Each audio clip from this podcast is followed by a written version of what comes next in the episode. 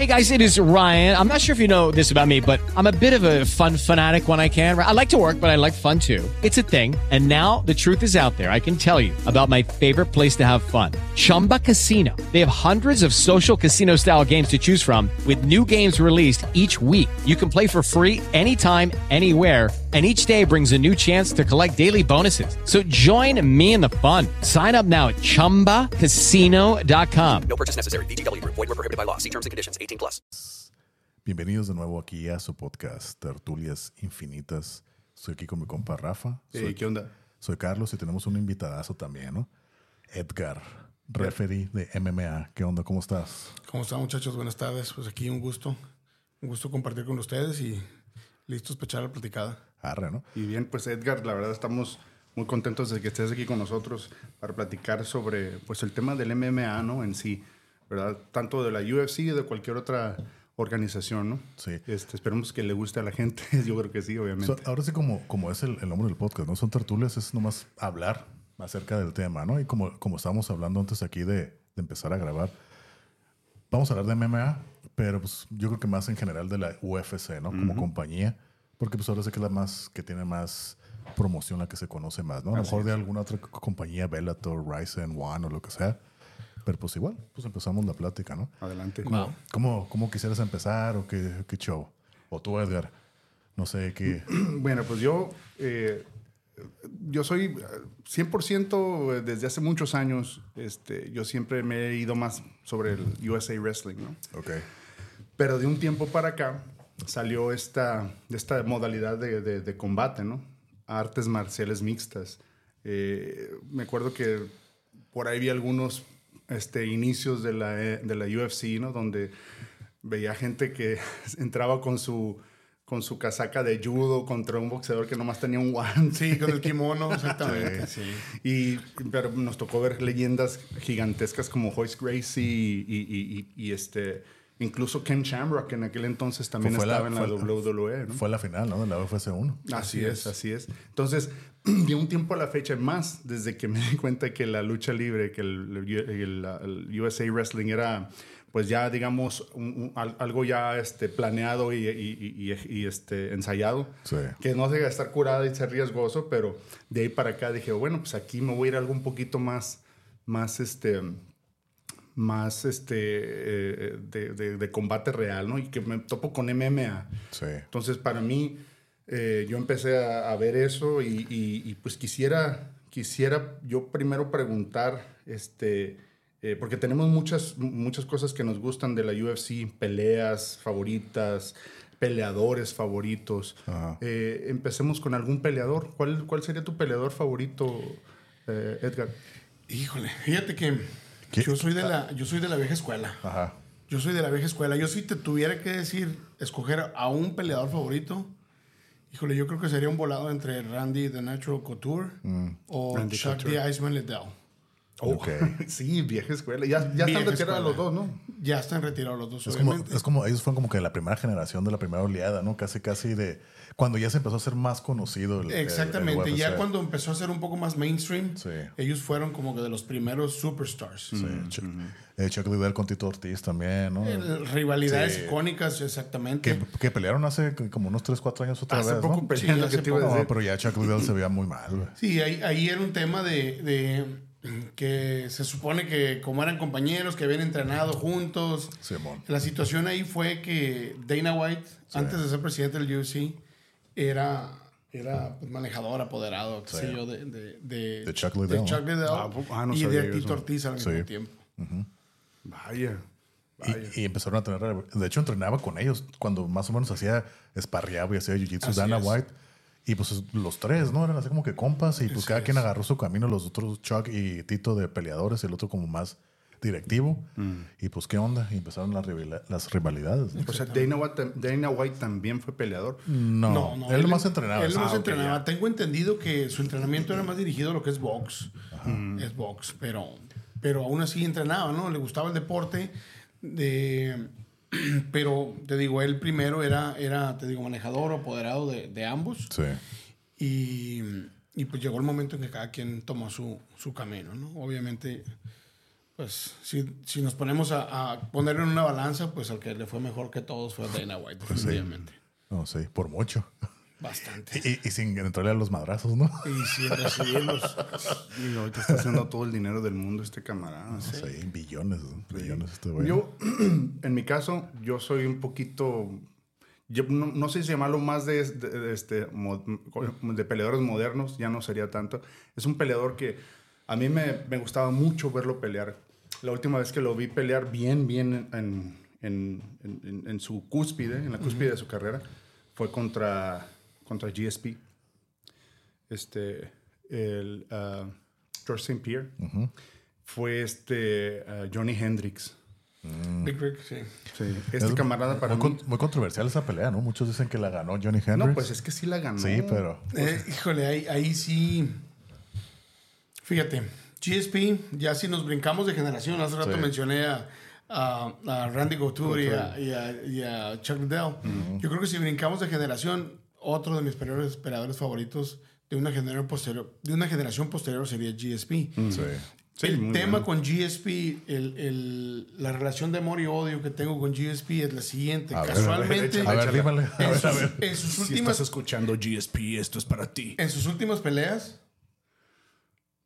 ganaba, Entre comillas. entre comillas, pero tú veías a los peleadores, a sus contrincantes y estaban como si nada, frescos Limpios. como una lechuga. Sí, Y él estaba golpeadísimo. Sí. Eso ya no me, Ya no te convenció. ya no me convenció el 100. Obviamente no le quito el mérito de lo que logró, no le quito el mérito de lo que pudo hacer. De hecho, una de mis peleas favoritas del GSP es cuando tuvo la, logró tener la revancha contra Matt Serra. Sí. No sé si recuerdan que Matt Serra Sí. le quitó el campeonato. Le ganó. Y cuando tuvo la revancha, GSP se fue en modalidad bestia y, Sí, y llegó con todo. acabó con, con Matt Serrano. Esa es una de mis peleas favoritas de él. Mm. Pero ya después siento yo que algo que algo ya no traía. Ya no sé si era psicológico, si era físico, qué, qué era, pero Pues eh, volviendo a la, a la- a la pelea con Johnny Hendricks, eh, yo ya había visto algunas, había visto algunas peleas de Hendricks. Su estilo, le decíamos en, en mi familia, mi compadre, mi cuñado, todo el, lo- el loco Hendricks, porque le valía madre. Es decir, Sí, entraba y, y la zurda era lo, lo de él, ¿no? El zurdazo, el zurdazo, el, el- el gancho. y, y era de que te voy a pegar porque te voy a pegar y, y te pegaba.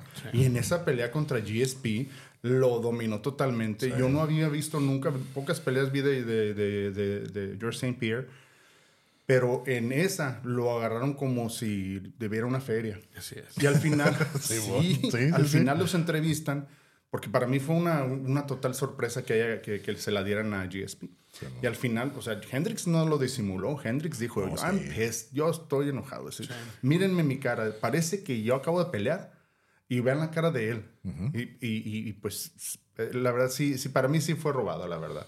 Eh, pero regresando, eh, a este, Johnny Hendrix para mí es, es y tiene que ser de mis favoritos en, en el top, top 3 fácilmente, la verdad. Top 3 Sí, sí, sí. son palabras En su, mayores, en ya. su, en su, de los, de, de las, de los más contemporáneos, digamos, en su prime. La palabra prime te la tomo por buena, te voy a decir por qué. Está, fíjate, en lo que estabas hablando yo estaba pensando en lo siguiente. Es que ha habido muchos peleadores que han tenido Sí. su, su, su tope, ¿no? Claro, Su sí, cúspide. cierto, cierto. Ha habido unos que la cúspide ha sido muy pequeña, muy, muy corto el plazo, y hay unos que la, eh, ha sido demasiado larga, por así decirlo, mencionando lo que estamos hablando de, de GSP, que ya lamentablemente no convences, ¿no? Entonces, te la compro por ese lado. Sí, cuando eh, Johnny Hendrix estaba en el top, cuando estaba activo, cuando estaba peleando Así es. con todo, sí, sí te la compro que en ese momento era de los, de los uh, pound for pound. Sí, porque las últimas peleas, las últimas dos o tres, la verdad, estaba todo desdibujado. Sí, Pero claro. se fue para abajo rápido. Claro. El cambio de efecto de peso le afectó, ¿no? Porque bajó de peso. Es que a unos les afecta, a unos les ayuda, pero, Pero, pero él peleaba en 170, ¿no? Su última pelea fue en 185 él contra... peleaba en 170, exactamente. ¿Se bajó o subió? Cambio, un cambio de, cambio de Subió, ¿no? Su última pelea que se fue por 3, 4 años, regresa contra Michael Bisping por el, por el título de middleweight de 185. Estuvo chingón en la pelea y si gana, pero aún así que ganó y sometió con un rear naked choke a Michael Bisping. Aún así está todo madreado también, como lo que tú dices. Está todo madreado y eso que ganó. Y, y regresó, agarró el título y, lo, y se fue. Y ahí lo dejó otra vez, ¿no? Y ahora, si, si vemos en comparativa con carreras de otros peleadores más longevos, que, a, Bueno, lo, sí. que a lo mejor no en todo momento o no toda su carrera Sí. estuvieron en cúspide, pero por ejemplo, mencioné yo hace rato a Randy Couture. O sea, Sí. Randy Couture todavía a edad muy avanzada, digo, avanzada para el deporte, todavía estaba, era competitivo. Eh, todavía hace poco peleó y dio un tirote. Y es que está bien, en- Este- en, muy buena forma todavía ese güey. Se Sí, ve que como claro. que sí, se, Sí, sí aguanta pues- unas dos, tres peleas todavía Sí, ese güey. fácil. Pero, por ejemplo, ahorita, ay, ¿cómo se llama este canijo?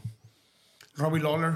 Robbie Lawler todavía pelea y sigue peleando, entrega el cuerpo sí. y alma. Y, Sí. y Robbie Lawler, si te pones a ver cuántos años tiene peleando, es- Totalmente. hay muy pocos. Ruthless, ¿no? Ruthless Robbie Lawler. Hay muy pocos que, que su carrera es tan longeva, pero aparte de longeva, a buen nivel. Exacto. Se mantienen, pues. Se mantienen a buen nivel. ¿Por qué? Porque todos pueden subir y bajar, ¿me entiendes? Todos pueden ganar y, y perder el campeonato en la, en la primera defensa. O todos pueden llegar a ser, el, a, reta- a ser el retador número uno y en el primer intento por el campeonato hasta ahí quedar y bajar varios peldaños Sí. y no poder volver a, Exacto, a, a cierto, competir cierto. por el campeonato. Sí, toma, sí, tiene razón, fíjate.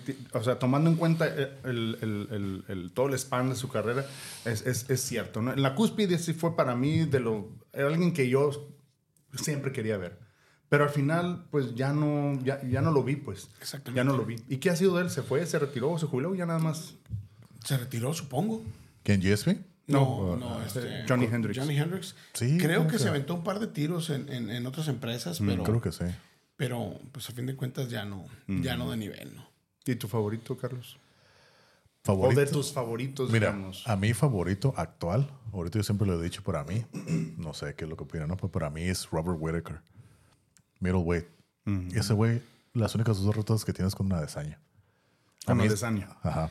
Y, va, y va a pelear el próximo mes. Sí, a mí ese güey se me hace bien cabrón, se me hace bien completo, se me hace que es muy, muy buen peleador. Sí.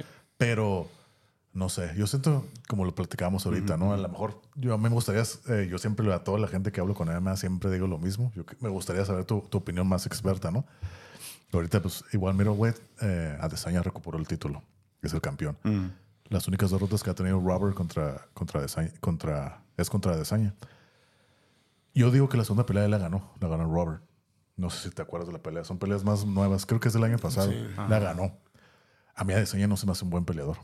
A mí, para mí no es buen peleador. A mí, como te, yo siempre lo digo, él tiene la ventaja de la altura. Claro. Él es el más alto de la El división. alcance. Y el alcance. Y, y eso es lo que le da el gane. Yo creo que si fuera el tamaño promedio 6, 6, 2, que es el promedio de la, de la. A lo mejor y no sería el campeón. Ese güey mide 6, 4, 6, 5, como un 95, casi 2 metros. Arriba, como casi 10 centímetros, 15 arriba de todos. Ese alcance, pare- como lo estamos, parece Dalton, ¿no? De Street Fighter. Esa es la, ventaja, Dalton, esa es sí. la ventaja que tiene. Y si te fijas, tiene muchas peleas a Desaña que gana por puntos. La famosa pelea contra Joel Romero, güey. Pinche pelea aburrida, aburrida, mala, mala pelea. Yo estaba esperando algo bien chingón y la ganó con, con pataditas a la pierna. Lamentablemente, fíjate que No sé qué opinas de, tú de Desaña. Para mí, Robert es. a, a mí no me, a mí no me convence. Adesanya. A Desanya no me termina de convencer, Para mí, Robert es ahorita mi peleador favorito. pero te voy a hacer un, te voy a hacer un comentario. Ajá. A fin de cuentas, cumple con el cometido. Mal que bien. Como sea. Como sea. Como- Como puntos. como- como Mayweather, us- usando, digamos, ¿no? us- Sí. Ajá, exactamente. exactamente, ¿no? Usando su alcance, lo que gustes y mandes, pero cumple, ¿no? Entonces, podrás no ser el, el peleador más espectacular, Espectacular. el peleador Aguerrido. ajá, con más, con más este, knockouts devastadores o con las peleas más, más eh, eh, aguerridas de- de- de- del, del UFC, pero a fin de cuentas cumple, ¿no? Yo creo que nunca se ha ganado un bono por pelea de la noche. ¿Será? No, No. no creo. No, no Fíjense, sé, pero no creo. creo que el único que se ganó es que te decía, cuando ganó el título interino contra Kelvin Gastelum, esa sí fue una pelea. ¿no? Oh, sí, esa fue ok. buena, muy Hace buena cuatro pelea. años. Yo creo que esa fue su mejor pelea. Hasta- Es el único que le ha, ver- le ha hecho ver su suerte realmente, Sí, ¿no? Y más, lo que, pa- veces. más Sí. que Pereira, ¿no? Más que Pereira. Incluso más Es lo- que Pereira, cuando le, las veces que le ganó, se, le ganó fácil, entre comillas, ¿no? O sea. Entonces no, no fueron tampoco peleas súper aguerridas. A fin de cuentas, las veces que Pereira le pudo ganar, le pudo ganar relativamente sencillo. Porque lo mantenía a raya, de su Lo misma altura y mantenía su mismo ra- alcance. Exactamente, pero ahora, que tú seas un, un peleador de, con estatura, con alcance, y que tengas la estructura ósea y que tengas también la habilidad física de mantenerte en ese peso, pues a fin de cuentas es, es también un mérito, ¿no? O sea, así como el Sí, entrenar, así como el que tiene pegada dura, así como el que tiene mucha técnica, así como el que es veloz, pues también es una, es una habilidad. Por ejemplo, me remonto a peleadores, a peleadores de la vieja escuela, como, como lo digo yo, y Tito Ortiz. Tito Ortiz llegaba al pesaje con 205 libras, tú lo veías como si nada daba las 205 libras. Y a la hora de la pelea andaba en 240 libras. Sí. ¿Qué era? 235 ¿Cuál deshidratación o qué era? ¿Qué, qué, qué es lo Pues Es que se deshidrata, ¿no? Se final. supone que te deshidratas. Pero, una, no todos tienen los mismos métodos. Sí. Dos, no todos los cuerpos son iguales. Entonces, Tito Ortiz lo sabía hacer, lo podía hacer bien. Bajaba 25, 30 libras, cortaba peso para dar 205. Y a la hora del combate andaba. Aunque lo- su contrincante recuperara 15, 20 libras, él recuperaba 30, 35. Entonces, quieras que no, pues está, es parte del juego, ¿no? Es Sí, parte claro, del sí, juego sí. de la división. Había un peleador que a lo mejor a ustedes no les tocó, eh, Brandon, Brandon Vera. Sí, cómo no. Él está ahorita en, en, en One, ¿no? No, no está en One. No, no, no. O en Bellator. De hecho, sí, en One creo que es, que es campeón. No, Brandon Vera no. No, no recuerdo ahorita de momento, fíjate, la última pelea de Brandon. Pero bueno, el chiste es que Brandon Vera, él peleaba en peso completo. Sí, sí, sí. Él era, un- era alto, delgado, con brazos largos y tenía todavía así como que, no, no te voy a decir que gordito, pero no era un cuerpo atlético. Sí. Entonces todo el mundo lo criticaba y le decía, fácilmente puedes dar light heavyweight, fácilmente puedes dar las 200 li- 205 205 libras. libras, ajá. ¿Por qué no te esfuerzas? Y él decía, no, no, ¿para qué? ¿Para qué? Aquí estoy bien, aquí estoy bien, aquí estoy bien. Y pues, a fin de cuentas, llegó el momento en que empezó a perder, ¿no? Pero él, así como hay unos que aprovechan su, su, su capacidad de bajar, de poder bajar y de subir de peso, hay unos que la desaprovechan, ¿no? Él estando tampoco, a tampoco, eh, a tan pocas libras de la, de la división hacia abajo y nunca lo quiso intentar. Sí, aquí, aquí me lo encontré ya en, el, en internet. Es Brandon, ah, Brandon Michael Vera, nació el 10 de octubre del 77. Es un peleador estadounidense con ascendencia filipina Así es. de artes marciales mixtas que actualmente compite en la categoría de peso completo. Eh, aquí dice que se mudó a San Diego en el 2003. En el 2013, el- eh, en el 2014 se confirmó Vera que, que Vera había firmado en la promoción One FC. El 11 de diciembre del 2015 se enfrentó a Paul Cheng y pues a- ahí anda, es, es peso, es peso El completo. peso completo, sí. Sí, se quiso mantener el peso completo. Sí. Oye, El pero, pero, 1.93, 6'4". pero fíjate, eso que acabas de decir de los pesos es algo que yo nunca he entendido. O sea, como dices Tito Ortiz, ¿no? Dio 205. Pero ya al día, a la hora de la pelea, ningún peleador va a estar en el peso que debe de pelear. O sea, por, por, no entiendo eso. Si, ah, eres campeón de 205, pero a la hora de la pelea todos pesan más de 205 libras. Claro. Eso es lo que nunca he entendido. O sea, no tiene Pues es que sentido. tiene que haber un corte, yo me imagino. Hay ¿no? un O sea, corte en todo, un en to- también en el box es lo mismo. No, sí, bueno, nada sí. más que el box las divisiones son, son- menos. son bien pequeñas, Son, entonces- son, son margen de, de- de un par de libras, ¿no? No sé, kilo y medio, dos kilos cuando mucho. Sí, pero acá sí son. Se me hace que nunca he entendido por qué hacer eso. Si, si no sé si tu peso con el peso en el que caminas, como dices, ¿no? De, del Brandon Vera era de 240. O sea, no sé, que haya más divisiones, o no sé, de alguna manera, porque para que no estés batallando con eso. Bajas, supuestamente estás peleando en 205, pero en realidad no peleas en 205. Ahí hay, ahí hay un tema, ¿no? Por ejemplo, hay gente que está a favor del corte de peso. ¿Por qué? Porque a fin de cuentas es tu habilidad, ¿no? Sí, sí, sí, claro. Es tu habilidad de, de- de cortar y de recuperarte y mientras que estés bien no pasa nada. Hay gente que está a favor de eso. Hay gente que está a favor y que quisiera que los pesajes se dieran en el mismo día. O que hubiera un tope, ¿no? El tema aquí es el siguiente, pues en lo que se ponen de acuerdo, Ajá. Pues que se dicen que lo que no está prohibido está permitido. Entonces, ¿cómo? Entonces la división de peso dice En el pesaje, un día antes, tú tienes que dar 205. 185, bueno, vamos a de, de abajo hacia arriba mejor. 170, 185, 205.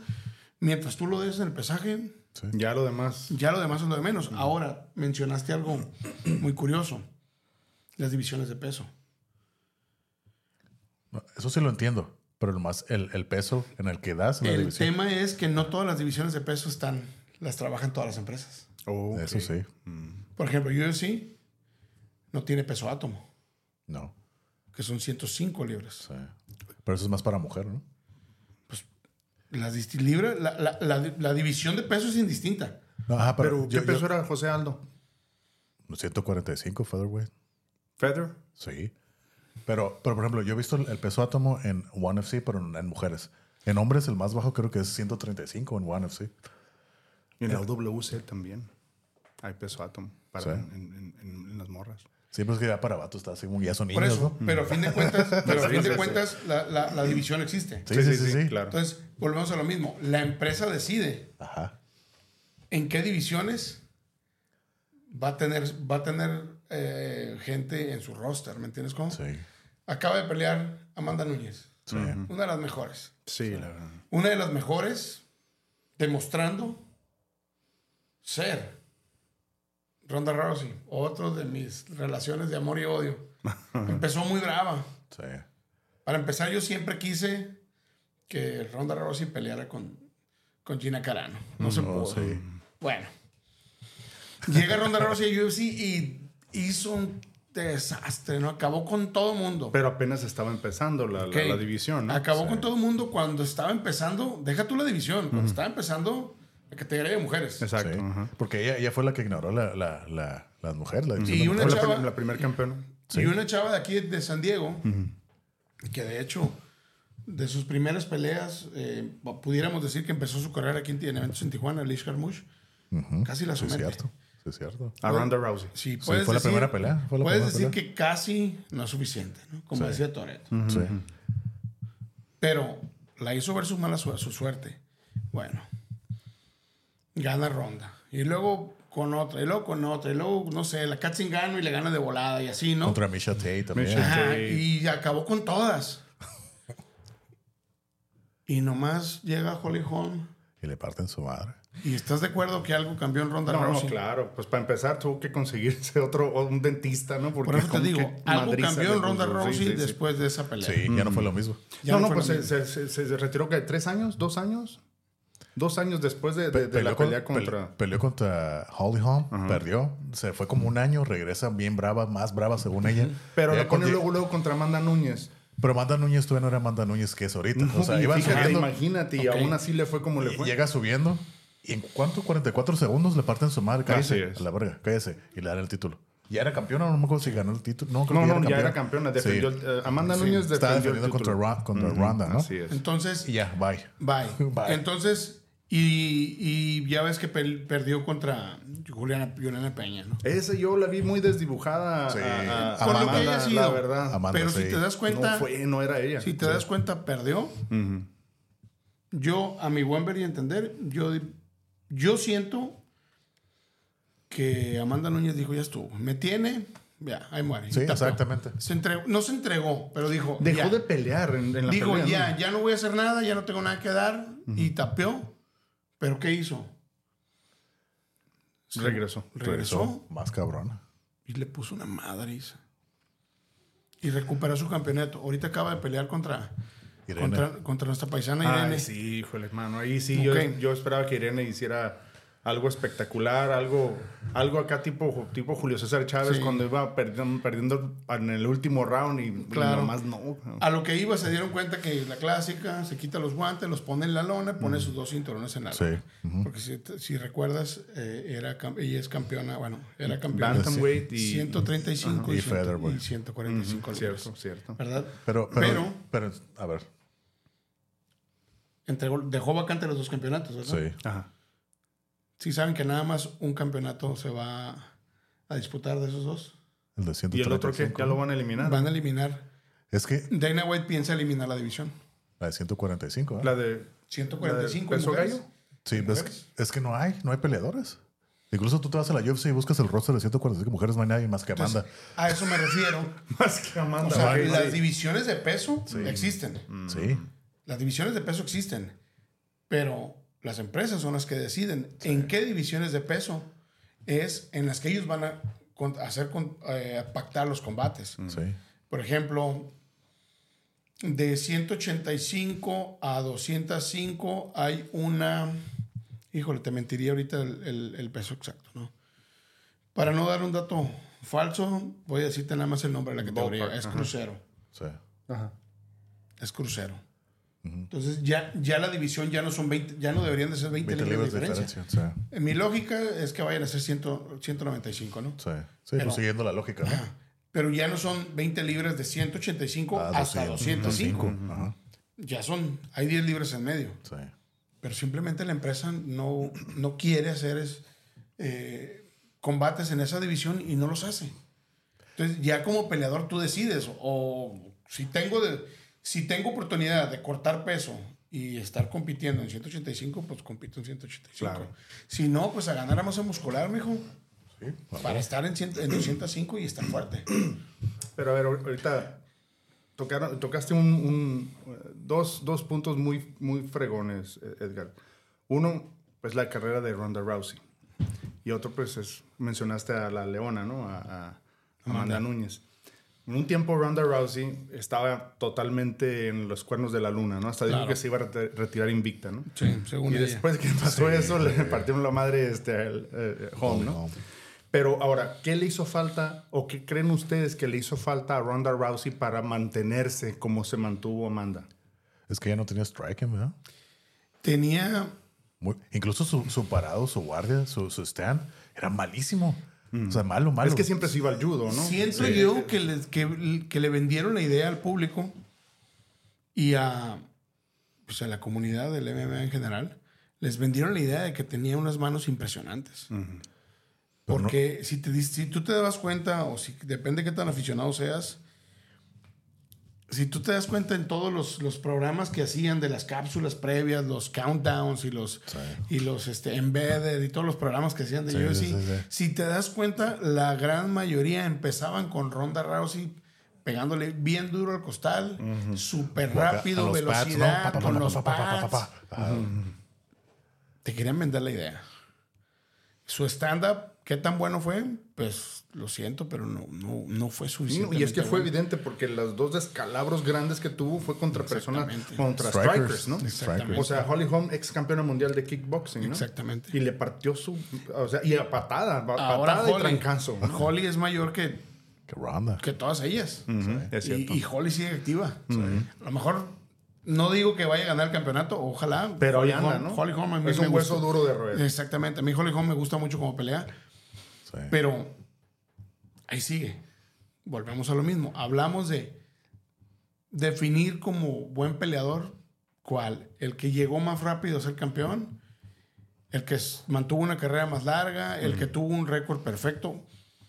Hay muchas, hay muchas métricas para poder decir mi favorito es este.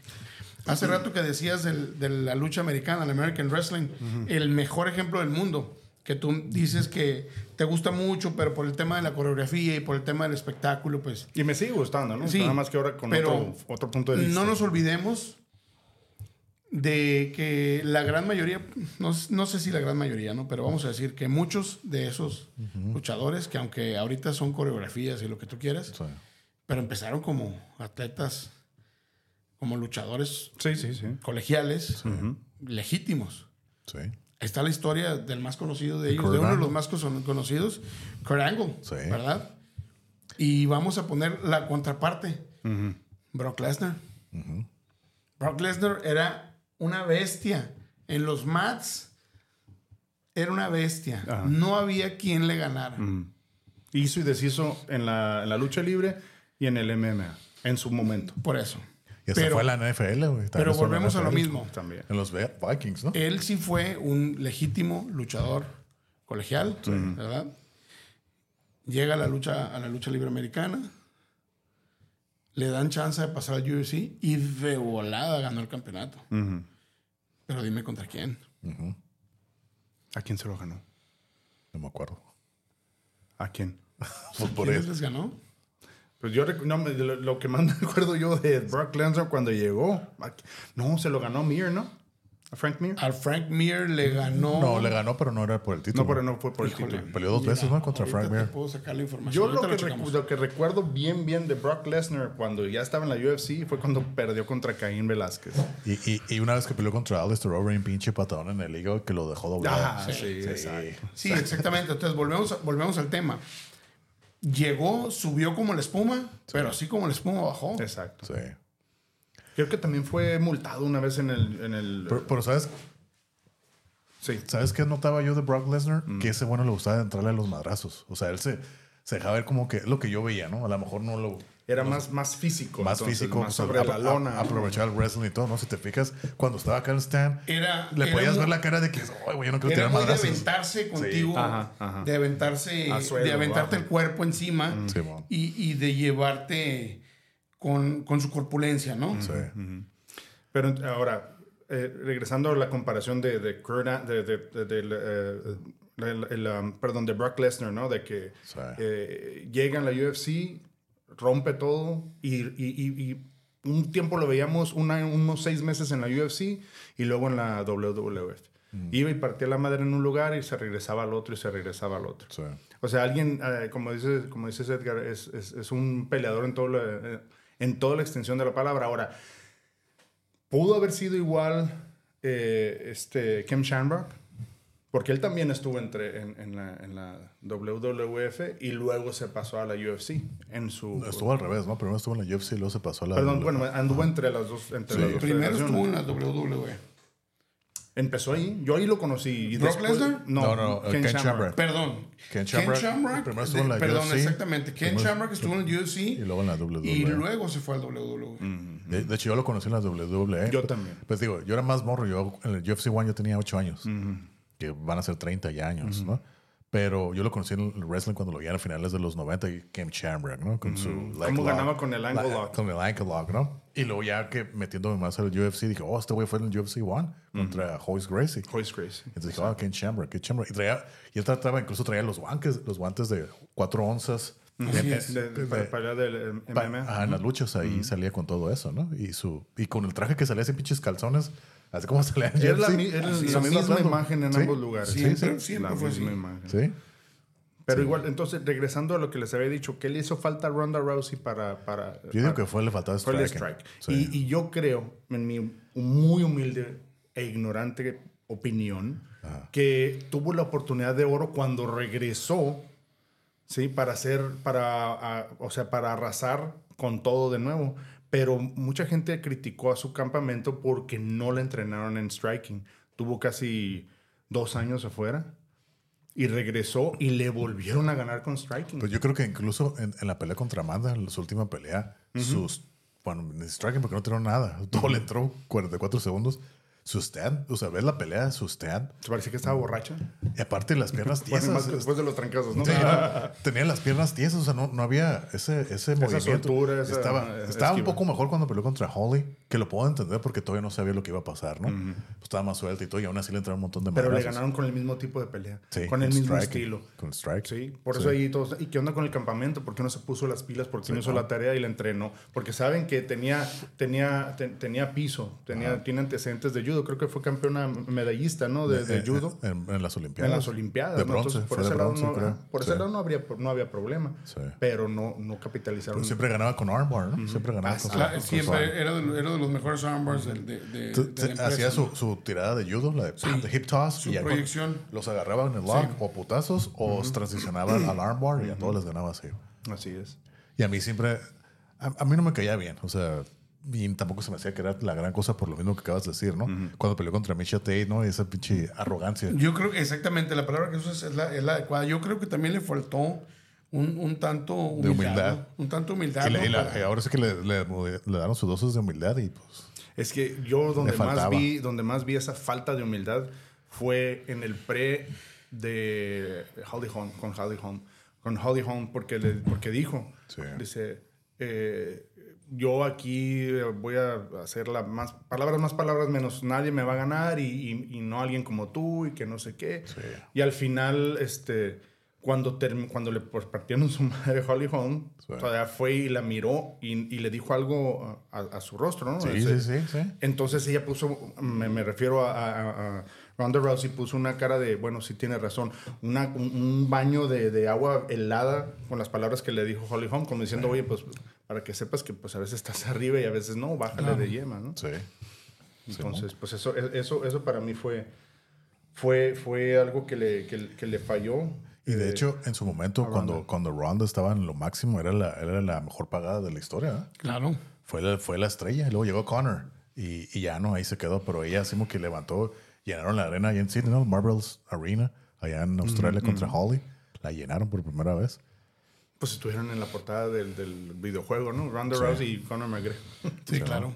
Sí, ¿no? Pero ese es, ese es el detalle, ¿no? Tenemos que, que también, nosotros como aficionados, tener bien aterrizado qué es lo que nos gusta, ¿no? ¿Qué es lo que nos gusta de, de cada, de Sí, cada claro. peleador, ¿no? Sí, O sea, claro. A mí me gusta este peleador o esta peleadora por el flow que traen. Mm. O me gusta por la técnica. Yo te aseguro que un practicante de Jiu-Jitsu, a él no le interesa el mejor striker del UFC. Él va a decir, no, a mí, no sé, Damon Maya o qué sé yo, o sea, peleadores. Charles Oliveira, ¿no? Ajá, pe- peleadores que sean, que sean espectaculares en el piso, sí, ¿no? Rappers. Eh, te aseguro que, que, que luchadores que traigan, que sean aficionados o practicantes de lucha, van a, Todos los daguistanes, ¿no? Exactamente, o sea, Se volvemos aburrido. a lo mismo. O sea, entonces, yo siento que el, el- el peleador el que tú- con el que tú te identificas de alguna manera es, es también por tu, por tu personalidad. ¿no? Cre- creo yo, ¿no? Fíjate, no lo había visto de esa manera. Tiene razón, es cierto. Por ejemplo, ahorita que dicen algo, que no le importaba el, a, un- a un- a alguien de, de, de, de, este, de judo, no le importa el striker ni nada, ¿no? Un ejemplo bien latente, hace todavía un, que un par de eventos, este muchacho Rosas Jr., Mm, Raúl. sí. Raúl Rosas Jr. Es alguien que tú, porque, eh, señores y señores, no hemos mencionado, Edgar es, es, es referee de artes marciales mixtas, referee de artes marciales mixtas de, de, De box, y de Muay Thai, activo. Ahí cabe mencionar. Y, y- Y, y híjole, y mejor luego se los platico. bien, muy bien. eso ya- vas a- Vienen- aquí está abierto el micrófono. vienen cosas nuevas, vienen Ah, cosas qué nuevas. perro. Ah, qué perro, perro. muy bien, qué muy perro, bien. qué. Espero y sea lo que yo estoy pensando que sea, para que te acuerdes de los pobres. Eh, hay, hay proyectos, hay Ah, proyectos. qué chingón, qué perro. qué Entonces, perro. eh, me refiero a que tú como referee te tocó, te, te ha tocado estar en, eh, eh, ser referee de, sus peleas o estar en un evento donde estaba Eh, me ha tocado en todos los eventos, en todas sus peleas aquí de Tijuana me tocó estar presente. Y, híjole, soy malísimo para esto. Creo que me tocaron trabajar una o dos peleas de él. Mínimo una. Bien. Es un chavo que entraba al derribe y, y sometía súper rápido. So, nada de strike, nada de strike. Nada. Ok, Pre- y- lo que sí es que te preparaba, te preparaba el derribe con fintas, ¿no? Pero, pero se iba al piso inmediatamente. Así es. Ahora, en la penúltima, la penúltima este, pelea de él en la UFC ganó. Ganó muy bien, se vio ganó muy bien. muy bien y el mataleón y todo se acabó. Que fue su primera pelea. ¿no? Fue- Fue, fue su, su fue su primera. primera pelea en UFC. Y después de eso estaba súper confiado, pues está chico, tiene como 18 años. Está creo. muy chavo. Está muy chico. Hypeado, ¿no? O sea, Estaba bien hypeado, Muy hypeado. exactamente. hypeado. Y le adivinaron, le adivinaron la, la pelea. Obviamente sabían que iba a ser lo mismo en esta última.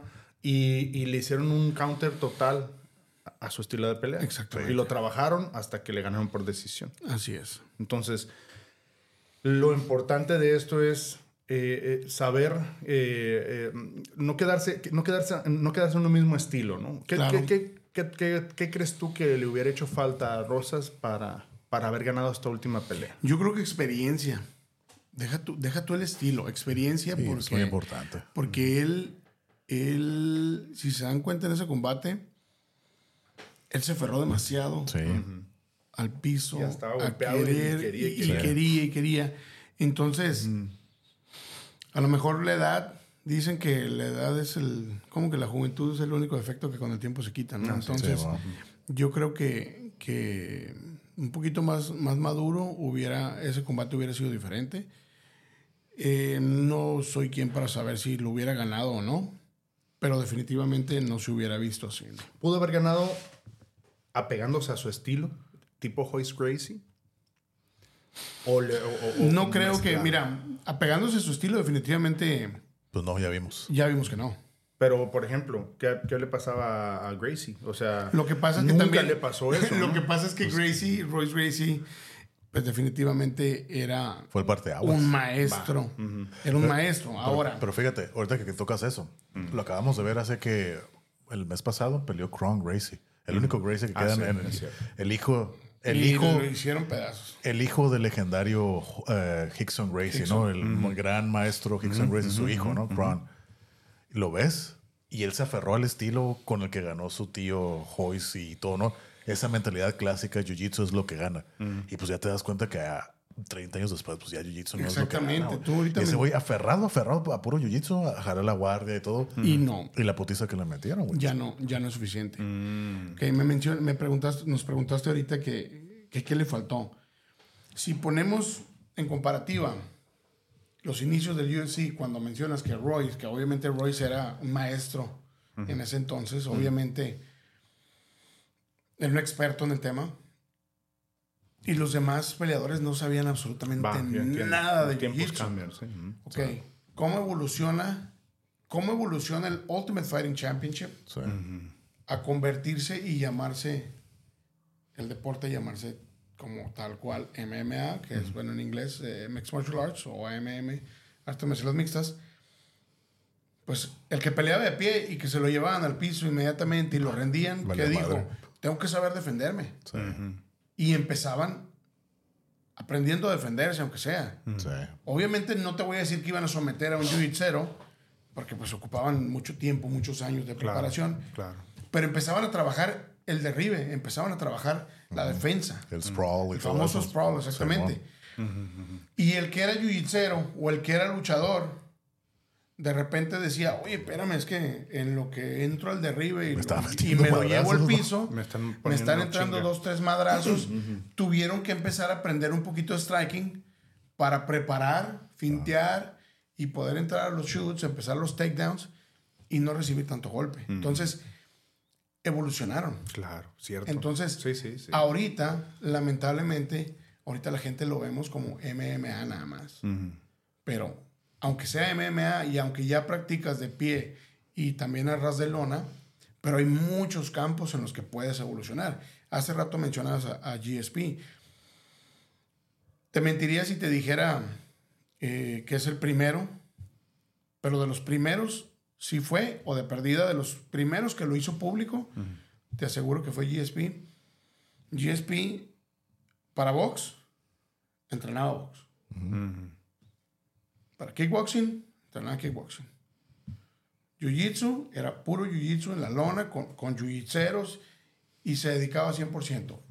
Y luego ya, ya Él era karateca, ¿no? él era karateca. Sí. Ya después, su, ya que entrenaba todo, obviamente, cerraban el entrenamiento adaptando o aplicando todas las técnicas basadas o, o dirigidas al, al MMA. Ah, ok. Ok, pero aparte tenía psicólogo. Psicólogo deportista. eh, Yo eh, escuché la, deportivo, la- la- la historia que contó cuando perdió contra Matt Serra la primera vez. Todo el proceso que, psicológico, el trauma que tuvo, estuvo muy interesante. Eh, el, el vato platica, ¿no? De que es, pues, la primera pelea la perdió, ¿no? Contra Matt Serra. Sí. Y entonces él estaba enojado, estaba emputado, no sabía qué es. Y estaba, no, no, no podía pensar, güey, no podía, no podía vivir ya. ¿Cómo Claro. yo perdí? ¿Cómo perdí? Perdí, ¿no? Entonces iba con el psicólogo, como tú dices. Y el vato decía, ok, ya, ya perdiste, aprende la lección. Adelante, ¿no? Ver, sí, sí, sigue Y, adelante. y- y eso aquí, y aquí viene lo interesante. Él platica una como una tarea que le dejó el psicólogo a GSP, ¿no? Dice, creo que consigues un, un ladrillo, una piedra grande, lo que sea. Dice, ok, agárrala y con un plumón o amarle una hoja y escríbele Matt Serra en esa piedra y cárgala con ellos todos los días. A donde quiera que vayas, creo que te la lleves. La piedra, el ladrillo, lo que sea, ¿no? Y sientes físicamente cómo te pesa. Eso es lo que estás haciendo. Tú estás cargando Esa ese güey. carga emocional que Ajá. traes. Dice, el día, ya cuando se, se pacta la, la segunda pelea y todo, no me acuerdo cuánto tiempo antes de la pelea, creo que antes de que empezara el campamento, agarra esa piedra, ese ladrillo y ve, tíralo al agua. Tíralo con el nombre de Matt Serra y vas a notar algo. Y GSP lo cuenta, sí, güey, la aventé y te juro que sentí todo, la, todo el peso que sentía ese güey, se fue en ese Ah, ladrillo. Muy bien, muy bien. Y ya por eso cuando llegué a la pelea, Beast Mode, Sí. llegó como bestia y le, qui- y le gané. Dice, pero eso tuvo mucho que ver. Claro. Tuvo que ver, dije, órale, pues qué interesante, ¿no? O sea, Y- tú ves las peleas, pero no sabes todo lo que pasa en los peleadores. Exactamente. Entre peleas y en su vida, ¿no? Entonces, si vemos todas las etapas de las artes marciales mixtas, ha habido muchas evoluciones. Sí. Entonces, ahorita, aunque que las artes marciales mixtas ya sean súper completas y haya gimnasios que estén súper preparados y que tengan súper coaches, pero siempre va a haber algo, siempre va a haber un siguiente nivel Claro. que puedes alcanzar cuando buscas tapar esos, esos huequitos, esos lados flacos que tienes. Ahorita mencionando lo que dices de, de- de- bueno, me acordé ahorita que mencionaste lo de GSP con Matt Serra. No sé si recuerdan una pelea de GSP contra, contra BJ Penn. Sí. BJ Penn, Yo la había anunciado, pero no, no me la bueno. BJ Penn, el prodigio, the prodigy le decían. Sí. Excelente ese camarada. Excelente Sí. Jiu-jitsu, cinta negra en tres pero años. tenía unas manos impresionantes. Simón. Tenía unas manos impresionantes. Tenía unas manos rapidísimas. Era súper rápido. Él siempre empezaba de pie. Obviamente todas las peleas, todos los combates empiezan de pie. Él se iba y boxeaba. Pum, pum, pum. Si veía la oportunidad, se iba al piso. Si no la necesitaba, no se iba. Porque Y en las dos partes era chingoncísimo. era chingoncísimo. Y peleó en varias divisiones aparte, ¿no? Como en tres. Pues cuando GSP peleó con él, Ay. nadie, se- nadie podía asimilar por cómo le ganó, cómo le ganó, cómo le ganó, cómo le ganó. Y fue una pelea, entre comillas, aburrida. Pero yo, la, yo me acuerdo que la estaba viendo y yo encantado. Y platiqué él después la técnica, o mejor dicho, el game plan, la Sí. estrategia. Y dijo, yo tenía que cansarle los hombros. Con los hombros cansados, Sí. es como, es como cuando tú ves un, un combate que, a un, que a un striker, a alguien que tiene así poder noqueador, le acaban la pierna. Sí. No vas a tener tu pierna de apoyo, no vas a poder. Sí, eh, no es la misma eh, fuerza. No vas a poder dar los golpes con la misma fuerza. Bueno, pues él dijo, las manos, yo le tengo más miedo a las manos que a todo lo demás. Y dijo, le tengo que cansar los hombros. Y le trabajó. Y lo trabajó. ¿Sabes cómo? Recargando los... Se iba usando su cuerpo, se recargaban en la jaula, tratando de voltearlo, tratando de voltearlo, tratando de voltearlo el GSP, para, el, perdón, el BJP para quitárselo. Toda la pelea, toda la pelea. Y haciendo fuerza el GSP, el, perdón, el, el BJP para quitárselo, haciendo fuerza para quitarlo, para voltearlo. Pues después de un par de rounds, pues Ya bien cansado. se cansaron, le cansaron los hombros y ya no tenía la misma velocidad Va, ok. a la que GSP le tenía suficiente miedo, vamos a decirlo así, o suficiente O respeto. Respeto. suficiente respeto como para decir, yo no voy a caer en ese juego. Yo no voy a caer en el juego de, de tirar uno a uno a ver cuál pega primero si yo sé que el que me va a pegar el primero a mí. Claro. Y Y le cansó los hombros. sí, aparte porque GSP era más pesado. Tenía, Exactamente. pegaba, tenía la técnica, pero era mucho más pesado. Entonces, se tiene que evolucionar. El deporte es evolución y yo creo que eso es lo que le faltó a Ronda. Fue entonces eh, Amanda Núñez la, la, la cara de la evolución en, en su división. Yo creo que fue el siguiente nivel, vamos a decir, el siguiente Es escalón. a donde pudo haber llegado Ronda Rousey. Es donde potencialmente pudo haber llegado Ronda Rousey, exactamente. Fallas que le dieron a, a- a Amanda. Fíjate, antes de, de seguir con eso, ahorita que, que estamos hablando de la evolución del deporte, yo hace un par de años yo creo que hicieron una entrevista a, a Joyce, a Joyce Gracie, ¿no? Y le preguntaron qué opinaba ya de, después de casi 30 años, cómo ha evolucionado la compañía y el deporte, ¿no? Él dijo que a él no le gustaba. Dice, a mí no me gusta. ¿Por qué? Porque cuando la idea inicial era que arte marcial era Claro, la mejor, sí. ¿no? Sí. Dice, no había tiempos, había un tiempo como de 20 minutos, era date hasta que uno caiga, ¿no? Había reglas de que no, no golpes bajos, no picar los ojos y no morder. Esas eran las No había reglas. rounds. No había rounds, no había pesos, no había peso, era date. Dice, eso era la idea. Ahorita todos saben lo mismo, ahorita todos saben lo mismo, todos entrenan para lo mismo. Hay rounds, hay tiempos de descanso, hay divisiones. Dice, está bien, no quito el mérito, pero a mí no me gusta eso. Eso es lo que ha evolucionado, está bien. Pero es que te digo, ahorita ya todos saben lo mismo, ya ha evolucionado en 30 años, ya nomás quién es más hábil, quién tiene la mejor técnica de todo eso. Hay respeto en eso y lo respeto, pero a mí no me gusta. Yo prefiero como al principio. Es que ¿no? tenía que haber algo de organización o... Es o- que, es que volvemos, al, volvemos al tema. Es la siguiente evolución. Todos, es- todos aprenden lo mismo. Sí. Pero, pero no todos lo aprenden igual. Sí. O no, no todos tienen la misma capacidad de Y habilidad, ejecutarlo. exactamente. De ejecutarlo, ¿no? Sí, mo. Eh, yo creo, ahí yo creo que, que Joyce pudiera, pudiera estar hablando ahora sí que basado en su, en su experiencia. Te voy a decir por qué. Porque obviamente el deporte que él practicaba era un deporte de super nicho. Sí.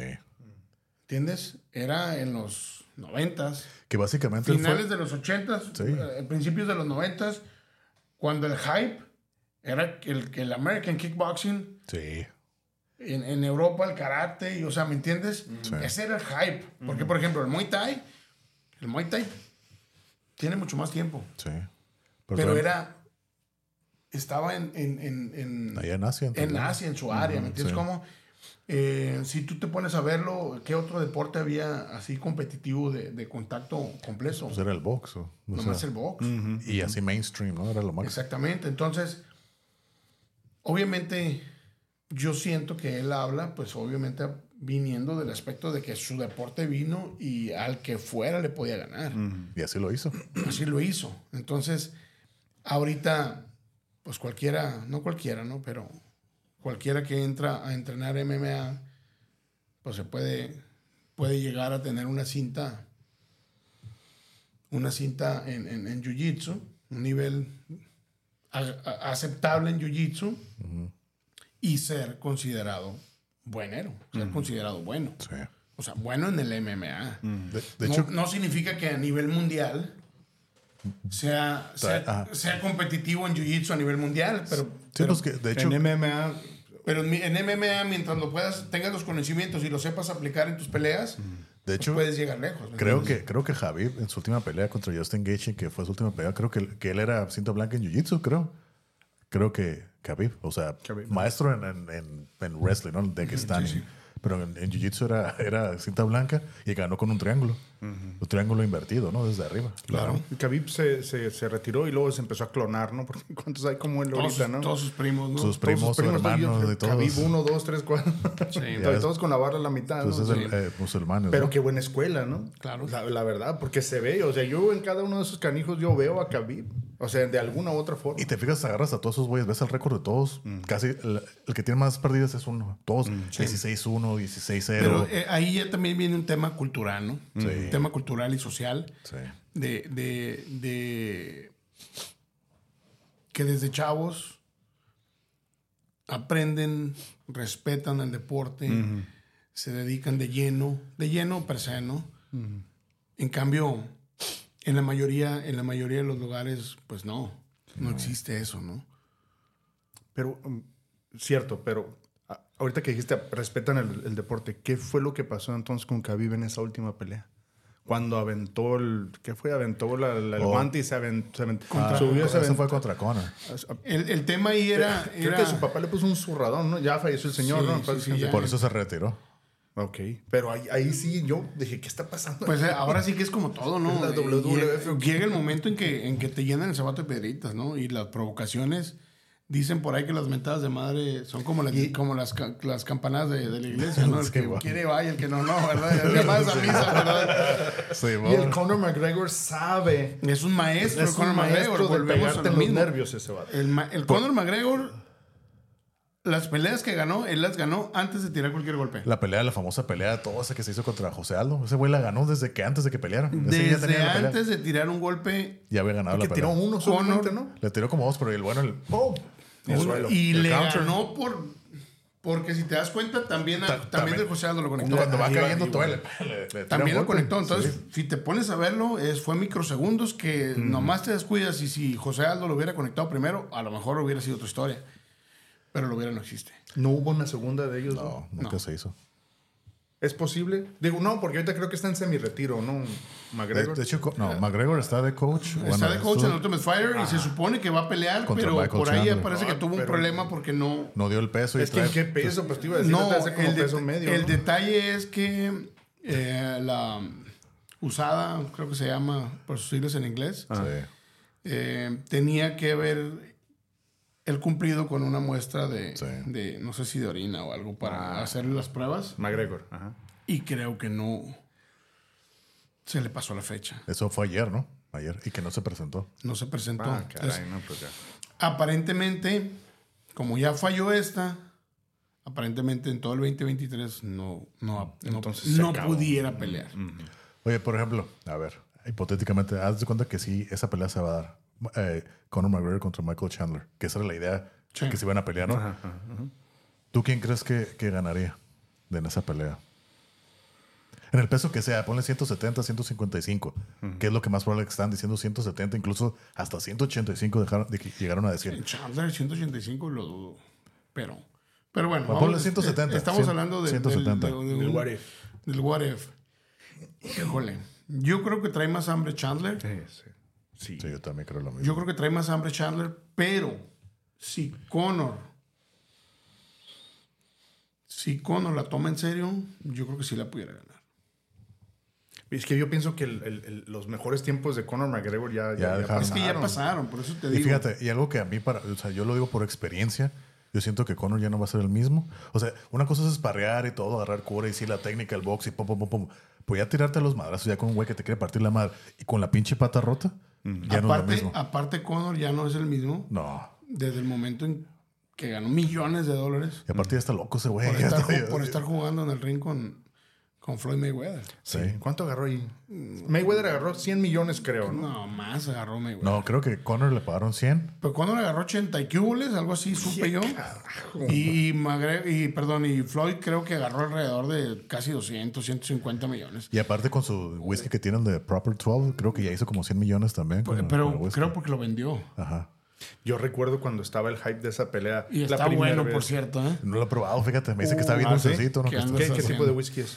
Es Bourbon, Scotch, ¿no? Sí, ¿Es Scotch. Scotch? Sí, pues Buenísimo. está bueno. No buenísimo, no te voy a decir que Pero no. sí es de los buenos. Pero está así, que tú veas un Chivitas, un, un Bucanas, un O un Proper 12. Ah, Proper 12 se llama. sí, Proper 12. Bien, ¿no? Pues a buscarlo. A mí también me han dicho buenos, buenos reviews de ese whisky, ¿eh? Pero fíjate, no, no lo he Está probado. bueno.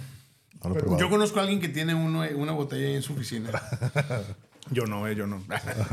Pero regresando a lo de la pelea, yo me acuerdo que cuando vi el hype de la pelea de Mayweather contra Conor McGregor, yo me subí al tren. Y dije, no, hombre, con uno, porque en ese tiempo yo era más anti-Mayweather que pro Conor McGregor. Pues yo ¿no? creo que todos somos sí, anti-Mayweather. sí. Yo Ajá, sí, sí, sí, sí, sí, sí. Entonces, en ese entonces yo recuerdo que, que, que, o sea, veía y dije, no, no se va. Primero el, el, el buzz buzz, se, se va a armar, no se va a armar, hasta que ya por fin dijeron que sí. Y ahora, no, pues ahora, yo sobre Conor, porque yo sé que Conor tiene unas bombas en las manos, ¿no? Uno que le pegara, pero, pero pues nunca, nu- nunca entró. Más bien, Mayweather lo, lo jugó con él, ¿no? O sea, lo dejó ser un rato y ya. Se le acabó la gasolina a Conor. Que era uno de sus problemas, ¿no? El cardio de Conor. Siempre fue su problema. Definitivamente, ¿tú crees que tú crees que Conor traía físicamente para un, para un combate? No, de box, pues, largo? no, no, ya me di cuenta que- no es lo mismo. No, no, no. Mayweather es uno de los peleadores, uno de los- de atletas más inteligentes que, que existe, yo creo que ha existido y que existirá. Floyd ni de chiste iba a entrar sabiendo que llevaba un riesgo. El, el poco, mucho o moderado riesgo que llevaba era un riesgo súper calculado.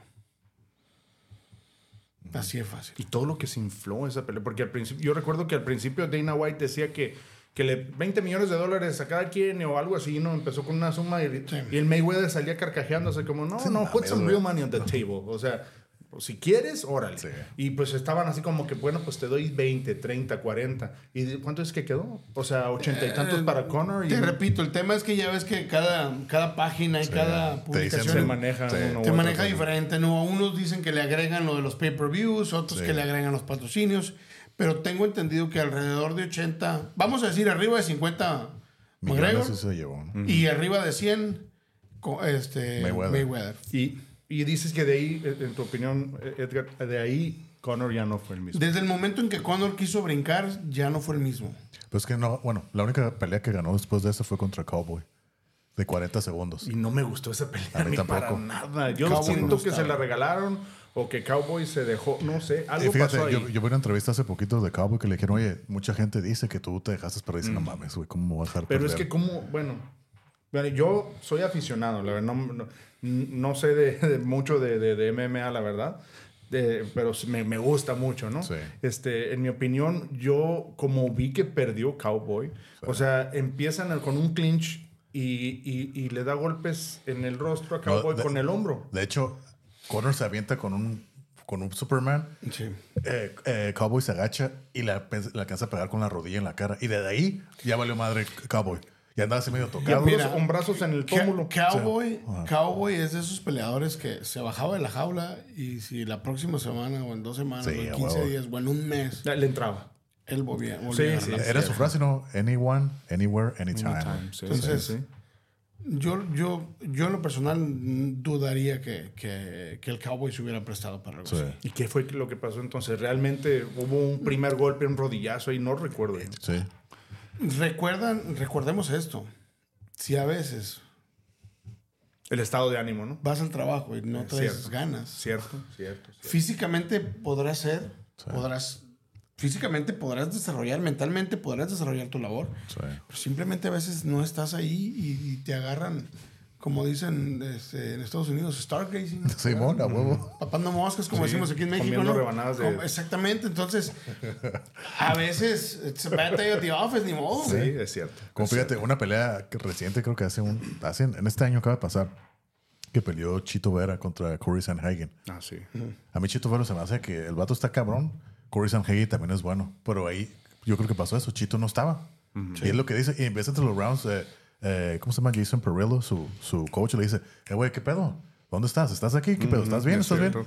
Y el vato sí. Y en cambio. ¿viste la de viste la pelea contra Dominic Cruz? Sí, Oh, ahí, yo estuve ahí. Yo también. Yo estuve ahí. ahí, ahí No Chito fue, mames. fue, No, fue de siempre, fue- ¿no? ¿Estás de acuerdo que es Totalmente una, distinto. Una pelea completamente. Día noche. Tú la fuiste a ver, ¿no? Sí, La- la fuiste a Chito ver. con knockout, le partió la madre, le, le torció la, Sí, la nariz a Dominic un Cruz. patadón le dio bonito. Pero. Bien Y ni medido, modo bien que digas estudiado. tú que, que, que Dominic Cruz no es bueno, Sí, que sí, Dominic sí. Cruz está fácil de ganarle. O sea, No es fácil de ganar, pero Dominic Cruz ya va de bajada. por eso. Ajá, Por lo que sea. Sí. Pero Dominic Cruz está en nivel. sí. Y de hecho empezó la pelea bien con todo. Dominic Cruz. Que a mí me mi- sorprendió. A mi punto de vista, iba ganando el combate. Sí. Si, se iban a la- si se iban a los puntos, Si se hubiera ido a la edición, muy Cruz. posiblemente gana. Digo, No, muy seguramente. es mi opinión muy, muy Sí. humilde, ¿no? Sí, sí, sí. Pero esa pelea, sí, que te digo, esa de, de Chito Vera contra. que fue la siguiente pelea de Chito Vera contra Corey Sanhagen. Ahí se ve, y Chito dice, sí, la neta, como acabas de decir. Día bad- noche. Sí, bad day in the office. Hazme que, pues no, no estaba. Y, y cierto, entrenas y entrenas y tú te preparas, pero I was off that day. No sé bien qué. Como Amanda eh, y La primera vez Contra contra, Juliana. Juliana contra Peña. Juliana Peña. Simón. Yo, Sí, vi, yo- yo vi que, eh, como tú dijiste eh, hace unos momentos, a, a media pelea ya no estaba Amanda. Ya Sí. no estaba ahí. Sí, yo estaba viendo la pelea y dije, güey, qué pedo. ¿Quién está Amanda, no es Amanda. No, exactamente, Ya no porque le estaba pegando porque era puro, puro, puro recto, ¿no? Puro, puro ya, pa, pa, Y ya lo tenía. le estaba y, y entrando. todo le estaban entrando y Sí. tenía la cara como que ya se había ido. pues. Sí, ya no quería estar ahí. ¿Y sabes en qué pelea también me recuerda mucho? Cuando, cuando Kamaru Usman le gana a Tyron Woodley el título, fue lo mismo. Lo mismo. Tyron Woodley estaba pues ahí haciéndose güey y Exacto, perdió. Y de exacto. hecho vi una entrevista después y dice, sí, güey, en cuando empezó la Hey, Ready to Fight, ¡pum! Se me fue la... Y pues dije, pues aquí estoy, güey. Yo esperaba que esa fuera una súper, súper Y tú le ves la, pelea y tú no le ves lo la vi. mirada a Tyron Woodley, ves la pelea y ese güey se ve que no está ahí. O sea, está Sí, como que a- a veces en no. otra parte. Acá ya, ya. A veces no, a veces no es buen día, a veces, Sí. a veces no puedes dejar los problemas, Sí. No los puedes dejar en tu casa. A veces. Una simple noticia que te pueden dar justo antes de la pelea ya te arruinó. Exactamente. Sí. Algo que viste, es cierto, es cierto. Exactamente. Para cerrar lo de Conor McGregor, no puedo dejar de tocar la, la- la- la carrera, no otra cosa, de Conor McGregor. Capaz si te llevas unos millones, güey. Ahí está un No milloncito. de. Ahí está un milloncito. La- la- la- las dos peleas con Nate Díaz. Uy. A mí, para mí, la primera, obviamente, es, es, es, es, es la que es porque ganó Nate. Porque Nate era el underdog. Nate llegó cubriendo a otra persona, Sí. ¿no? De creo que fueron 11, 11 días. días, Nate notice. no le tenía respeto al No, no, no, no. Y, y- y- y- y- y que llegara Y de la nada, porque de la nada, a nada más a pura fuerza de, de- de- de- de- de ser aguerrido y no, irse, no echarse para atrás, le ganó al campeón, le ganó, y no era por el título, ¿no? Le ganó al mero mero en ese tiempo. Pero ¿sabes qué? Algo que, que, que yo creo que mucha gente no, se, no lo nota. McGregor siempre que peleaba era la superestrella. No, bueno, ya cuando era Conor McGregor, ¿no? Era la superestrella, pero cuando peleó contra Nate, eran dos superestrellas. Exacto. Eran dos, sale cada uno y ya la gente se volvió loca. tiene muchos, muchos fans. Exacto. Y la manera que le ganó, así quedé, "Ah, la- me quedé, así que. Y la famosa frase de Nate dice, Now, so you, now you want to wrestle? Ok, ok. Entonces, Stockton Slab, ¿no? Sí, Simón. O sea, ahí eh, eh, eh, unos buenos trancazos que le, le- le- le conectó este McGregor, ¿no? Pero el famoso 1-2 de Nate es devastador. O sea, 1-2 en el mismo exacto pómulo. No 1-2. ocupas más. 1-2. Nate no ocupa más que eso. 1-2. O sea, puede ir súper madreado y el 1-2 siempre lo va a subir. O sea, dos, tres escalones. La pelea contra Cowboy, de, eh, de Nate contra Cowboy, no mames. O sea, una boxeada que le metió al pinche Cowboy de Nate. Nate, bonita, güey. Fue una lección de boxeo. Y otro, oye, y Nate es otro de los peleadores que mencionamos, que él trata de noquear, él trata de cachetearte toda la pelea y ganarte. Pero no tiene el power. Y si te lo llevas al piso, tiene con qué Sí, acabarte. tiene con queso. Sí. Sí, Tiene sí, sí, sí. con Tiene qué acabarte volar. Nate es tan bueno que él pudiera intentar llevarte al piso para ganar rápido. O sea, hace. Pero sabes, por ejemplo, ese, el 1-2 que tú dices cuando peleó contra Leon Edwards, dije, "Y, güey, ahí lo están tirando al matadero. Pero el vato estuvo así de, de ganar la pelea, ya lo tenía noqueado, pero se apendejó a los últimos minutos y, y, pues perdió la pelea, ¿no? Pero cuando peleó contra Jorge Masvidal, yo nunca le había visto que le putearan tanto. Ah, sí. Dije, a la madre, güey, nunca había visto que le metieran una chica. Pero ese es que. Masvidal ahí estaba recién, había ganado recién. Era su hype, fue su año. La, Esa- la- la pelea que ganó contra el rodillazo El ese Ben contra- Askren. Ben Askren. Fue la ese semana de se, ya no se vio, ¿verdad? El. Eh, Peleó una vez después contra David Maya y perdió. y luego, y luego peleó, ¿no? creo que en, en, en, en Bellator o No. en, en One. Acaba de pelear en One.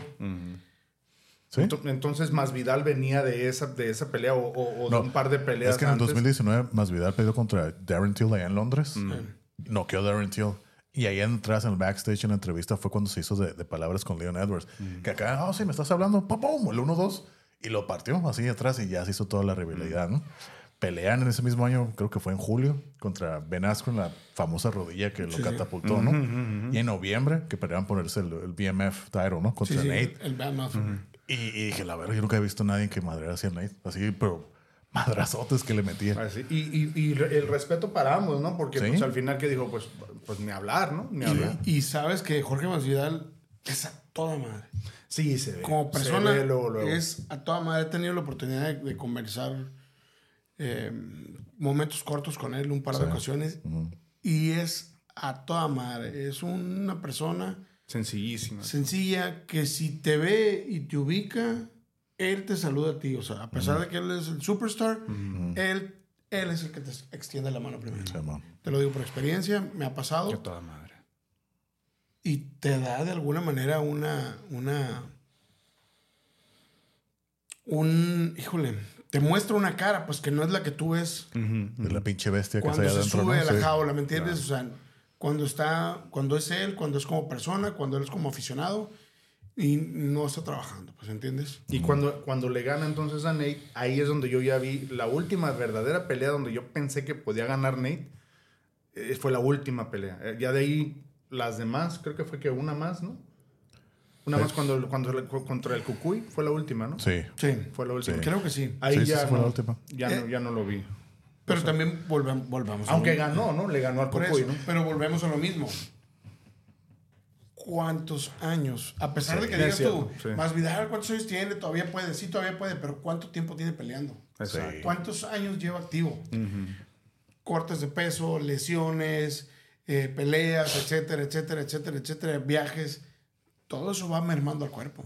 Todo eso lo va mermando y lo va mermando y lo va mermando. Llega el momento en que te alcanza. Y dices, ya no puedo. Hace rato mencionábamos, ahí te, te hice una, como dicen los, el término de béisbol, te aventó un screwball, ¿no? Recordaste eh, Brock Lesnar. Ajá. ¿Cómo es que le ganó a Randy Couture? ¿Cómo es posible que Brock Lesnar le ganó a uno de los más grandes Sí. de la historia y perdió con un Caín Velázquez que iba, Iba subiendo. iba subiendo. Y que vamos a ser sinceros. Caín Velázquez tuvo un hype Muy pequeño, así de cortito. cierto.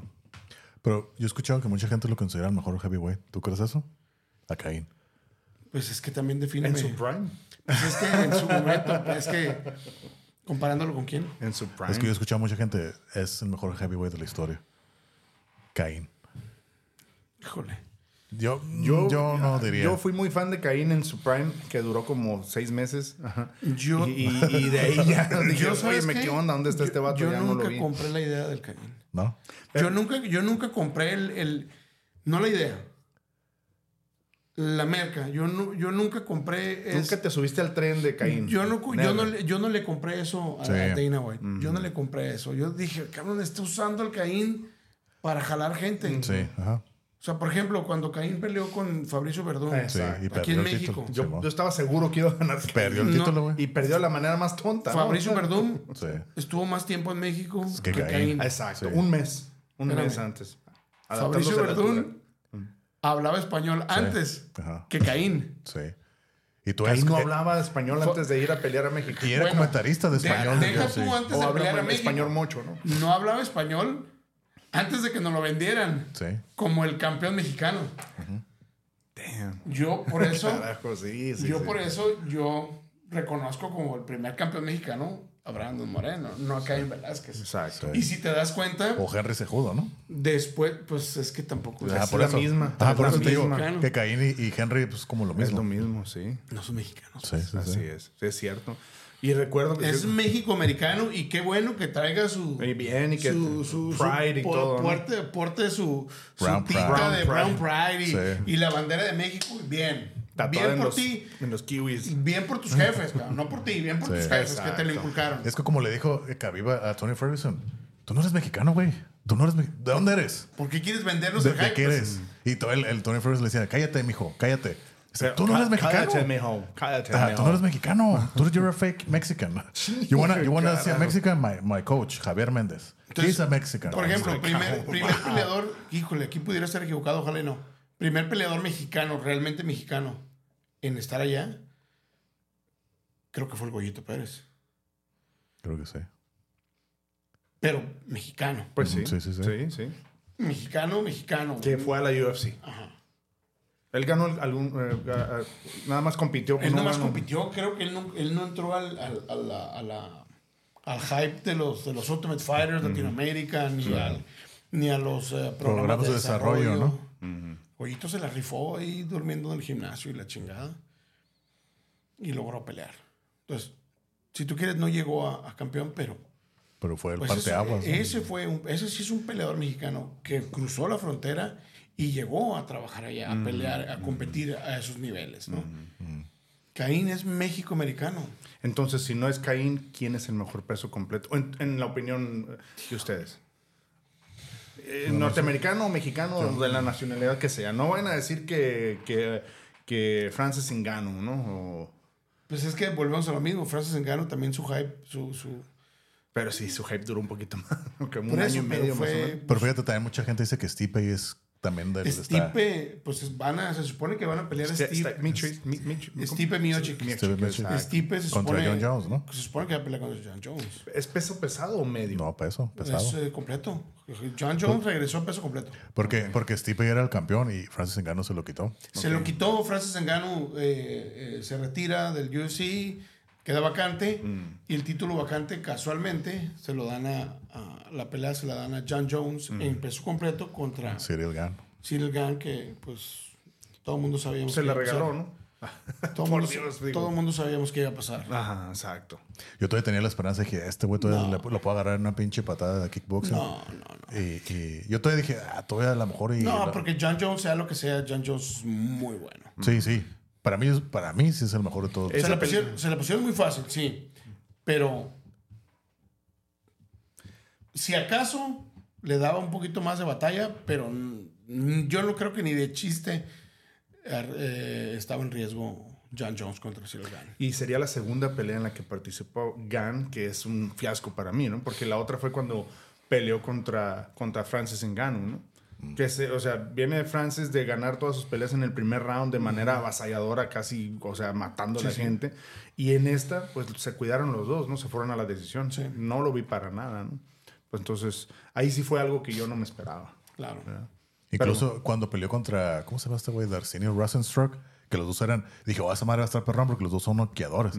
¿Y qué fue lo que hizo Francis? Se le dejó ir así, ta, ta, ta, ta, ta, y pum, y uno le pegó. Y ganó en el primer round 15 segundos, no sé cuánto. exacto. Pum, güey, lo tiró. Ay, güey. Y uno pensaba que así Sí. iba a ser la otra. Es pero- que ha habido muchos y, y te repito, hace rato mencioné, define Sí. qué te hace el mejor. Como, ¿Qué te hace mejor? ¿Más defensas? ¿Más longevo? ¿Récord? popularidad. ¿Popularidad? ¿Qué, Sí, güey, qué- sí, todas es- son es qué que te fíjate, mejor? cosas. Es que fíjate, muchos dicen Khabib es el mejor, pero muchos dicen no, ¿por qué? Es que está invicto, pero ¿cuántas veces defendió el título? ¿Qué, qué ha hecho? Muchos dicen que Volkanovski ya es mejor que Khabib. Volkanovski es un, Ah, una es una bestia, Volkanovski. vato, la Sí. Volkanovski, La ven- última la perdió, la perdió en Volkanovski. No, Pues- no ha perdido nada. Volkanovski perdió. Ah, sí, contra Islam, contra Islam, sí. Makachev. Ajá. Ah, pero en realidad la fue perdió. decisión, fue decisión, Bueno, ¿no? Pero en realidad la perdió. El resultado oficial, que es algo que, que quiero mencionar. ¿no? Sí, por favor. Sí, sí, sí. Ahí te va. El tema es el siguiente. Ajá. ¿Cuántos de nosotros, vamos a hablar de yo, Edgar, como aficionado? Sí, sí, sí. ¿Cuántos de nosotros como aficionados conocemos del tema de jueceo? No, la verdad no. El, el 10, Obviamente, no sé. un paréntesis estoy haciendo aquí, no estoy defendiendo a nadie, Sí, sí, Sí, claro, sí. claro. pero ¿cuántos aficionados conocen el tema de los criterios de jueceo? No. No, nada más. Pero, pero a lo que yo tengo entendido, ¿tú crees, tú como referee, tú crees que el jueceo que se da en el UFC, la mayoría son, a lo que yo tengo entendido, son jueces de box? Y tratan de aplicar las mismas reglas del 10, 10, 9, 8 al... al- Eh, El sistema siempre va a ser tempo y must. ajá. Siempre alguien, Sí, sí, sí. siempre uno de los dos combati- combatientes va a tener 10 puntos. Simón. 10 puntos. Y el segundo es, es pues, menos, ¿no? Sí. Entonces, uno tiene que tener a fuerza 10 puntos. Si ganas por un margen pequeño, 10, 9. es 19. Si ganas por un margen mediano, sigue 18. siendo 19. No, mediano sigue siendo 19. Ok. Por un margen muy amplio, es 18. El tema aquí es el siguiente. Aunque las matemáticas dicen que es la única ciencia perfecta, pero nos engaña en el aspecto de la percepción. Te voy a decir por qué. Una pelea de campeonato, cinco rounds. Sí. Peleadora vamos a decir esquina roja, esquina azul, el favorito gana. En la esquina roja, gana. Sí. ¿Verdad? Ok. Pero todos los rounds los ganó by that much. Por cualquier cosita. Pelito de rana. Por calva. un pelito de rana calva, el round se va a calificar 10-9. Sorry, baby. Sí, sí, sí. Y cuando suman las tarjetas, Pues ahí está. es 50 a 45. 45. Y es donde la gente. Recuerden que me puse la camiseta de aficionado. Es donde la gente decimos, ¿cómo? ¿Cómo tanta diferencia? Pues es que no fue mucha diferencia. Fue tantita así diferencia, Que se acumula el Pero se va al siguiente. pero en cada round. Ajá. En cada round. Y recordemos, bueno, recordemos, lo digo como si, como si la mayoría supieran. Se acaba el round, Borrón y cuenta borrón y nueva. cuenta nueva. Empieza el siguiente. O sea, Entonces ganaste por muy poquito cada round. Pues al final es un 50-45 y es donde nosotros... Cerrado, digamos. es muy cerrado, pero, la, pero no hay 10 a 9... pun- 10 a la esquina roja y 9.5 a la Sí, esquina sí, azul. sí, no, sí, o sea, sí, tiene sí. que ser 10, 9, 8. 10, 9 o 10, 8 y así, ¿no? Entonces no hay medios puntos. Entonces sumas 50-45 y dices, es que cómo es posible, ¿qué vieron los jueces? Ujú. ¿Qué pelea estaban viendo? No? Sí, sí. Pero fue por tantito así, pues. Igual si es por más margen, pero aún no llega a ser el 8-10. Ah, ajá. El, el 18, obviamente, de todas maneras va a ser lo mismo. Pero el problema es en esas peleas muy cerradas. es ese- ahí es donde está el problema. Porque en realidad sí puede ser de un lado o de otro. Pero tú, tú, de acuerdo a eso, tú sí crees que haya habido peleas ya objetivamente, tú como referee, Que la neta sí se pasa. Como la pelea de Johnny Hendricks contra GSP. Ahí te va. La respuesta oficial es esta. Ya tú como referee. Ok, ya tienes más experto que estás ahí en el campo En en, todos lados hay errores. Sí. Fíjate la palabra que estoy usando, errores. sí, sí, sí.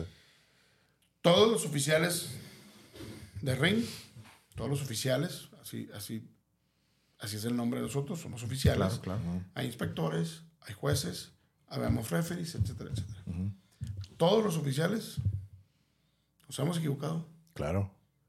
y nos vamos a volver a equivocar. Sí.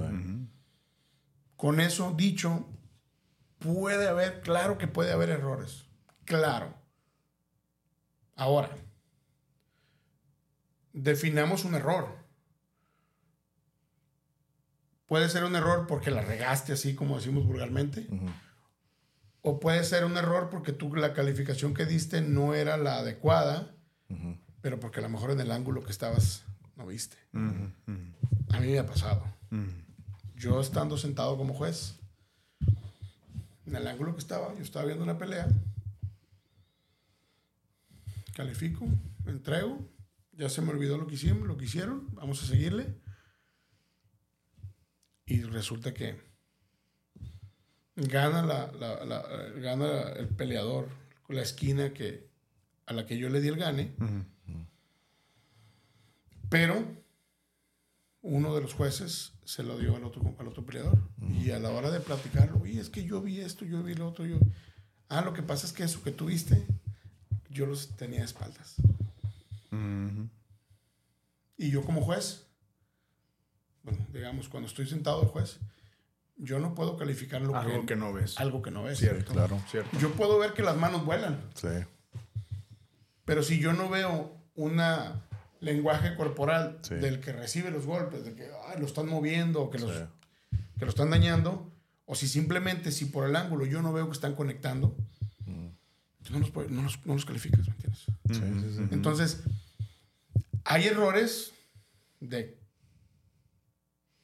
Por, por vamos a decirlo, que, que la regaste y hay errores que simplemente la situación no se te dio para ver lo que tenías que ver. Entonces pudo haber sido pudo haber sido eso, ¿no? O sea, es que pueden ser muchas cosas. porque mucha gente dice, no, pues es que esa la ganó Hendrix, ¿no?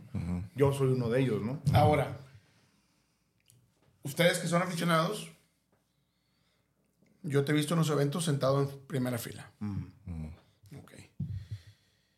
Te aseguro que estando en primera fila, digo, aunque entiendo que el hype de estar en primera fila siempre va a ser mejor, Sí, claro. te aseguro que cuando te sientas un poquito más atrás y un poquito más arriba, Está más cabrón. lo ves mejor de arriba, ¿sí o no?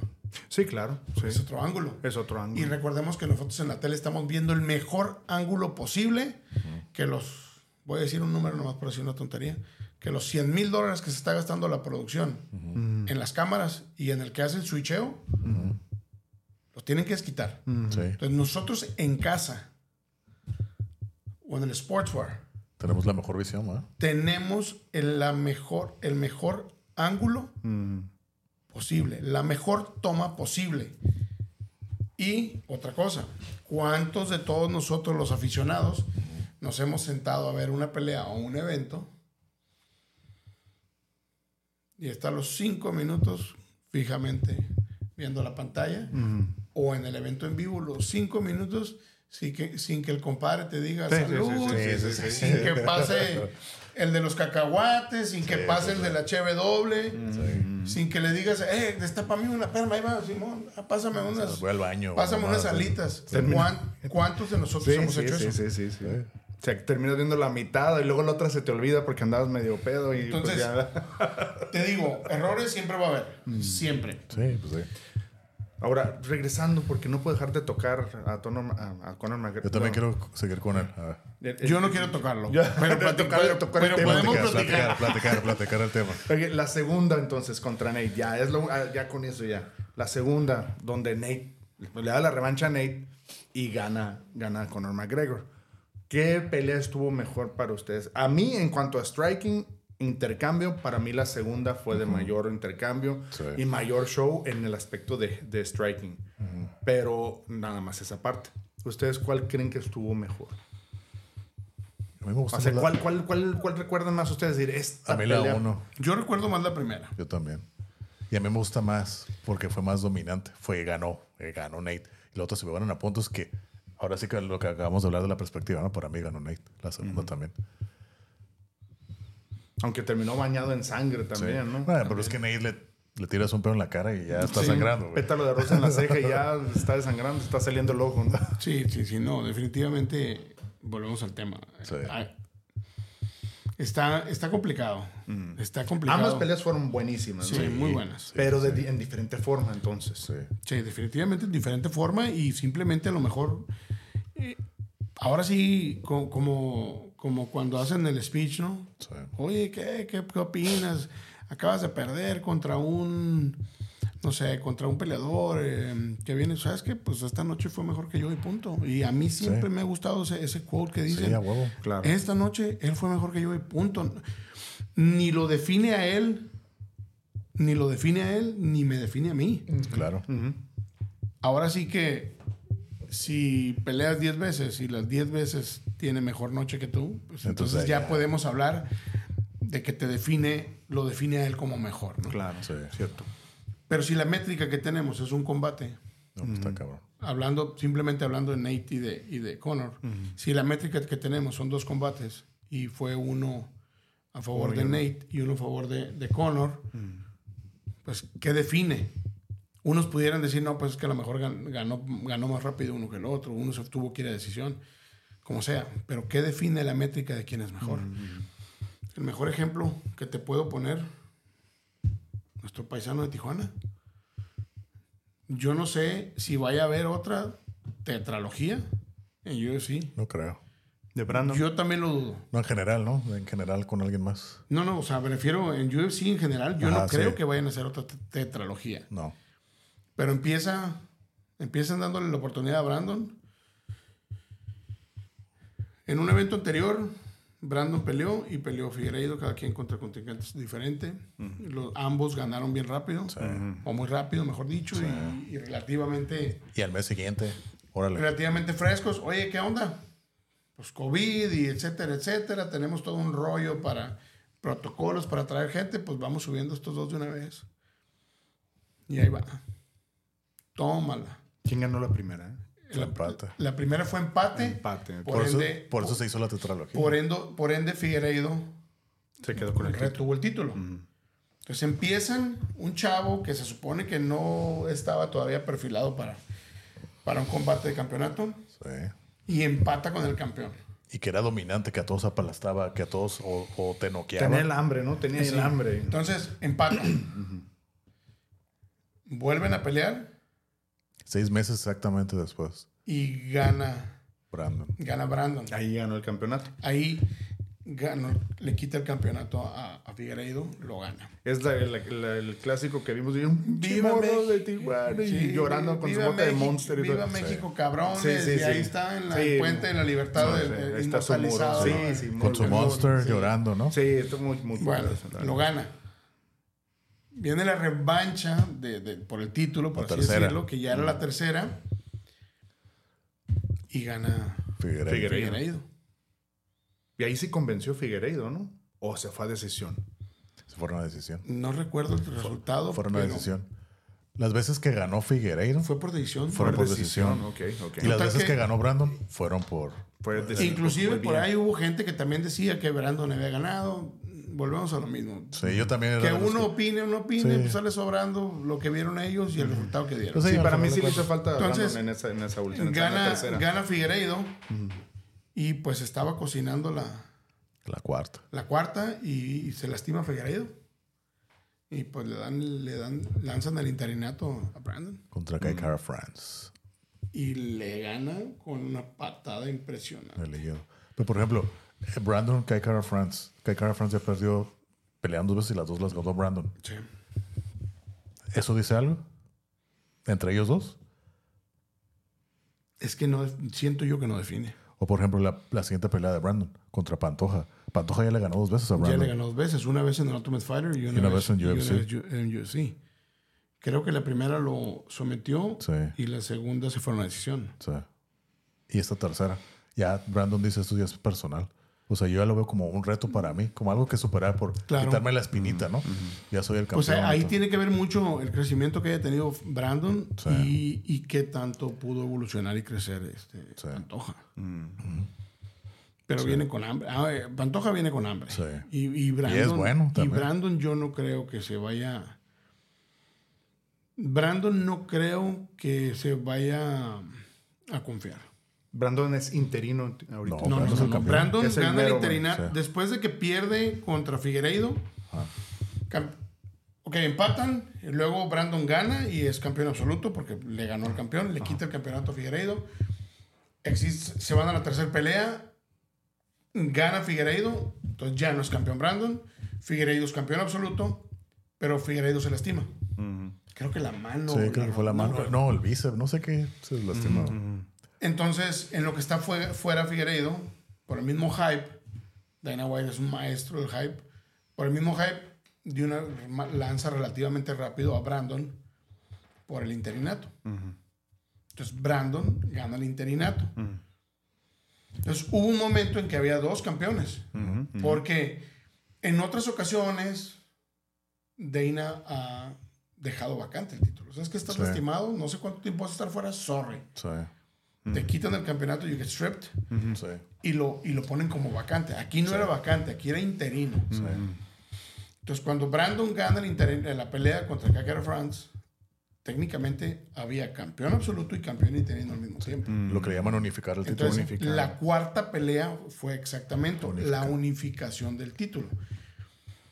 Aunque los dos eran campeones, Brandon entra a la jaula Sin, primero y sin cinto, Sí, por así decirlo, porque es, es interino. interino. Ah. Es como ahorita Yair y, y- y Alex y, y. ¿no? Ahorita- Jair es, es, este, campeón interino. Es interino. Y Alex es el, Es el campeón. Y eh, muchos dicen el mejor peso por libra ahorita, ¿no? Eh, volvemos a lo mismo. Se aventó un tiro, subió a la siguiente categoría y vamos a decir casi le gana, o mejor dicho, hace batallar mucho al campeón. A Islam, ¿no? Y, y fíjate, en esa pelea, es lo que te digo, igual, como lo acabamos de decir, ¿no? Ya varias veces, ¿no? A lo mejor pues, no tienes un buen día. Yo a Islam lo vi, nada que ver con el Islam que, que todos vemos y conocemos. Ese Islam que le ganó a Charles, Sí, claro. que, lo, que le ganó que en el segundo round contra Volkanovski, que alguien más pequeño en teoría.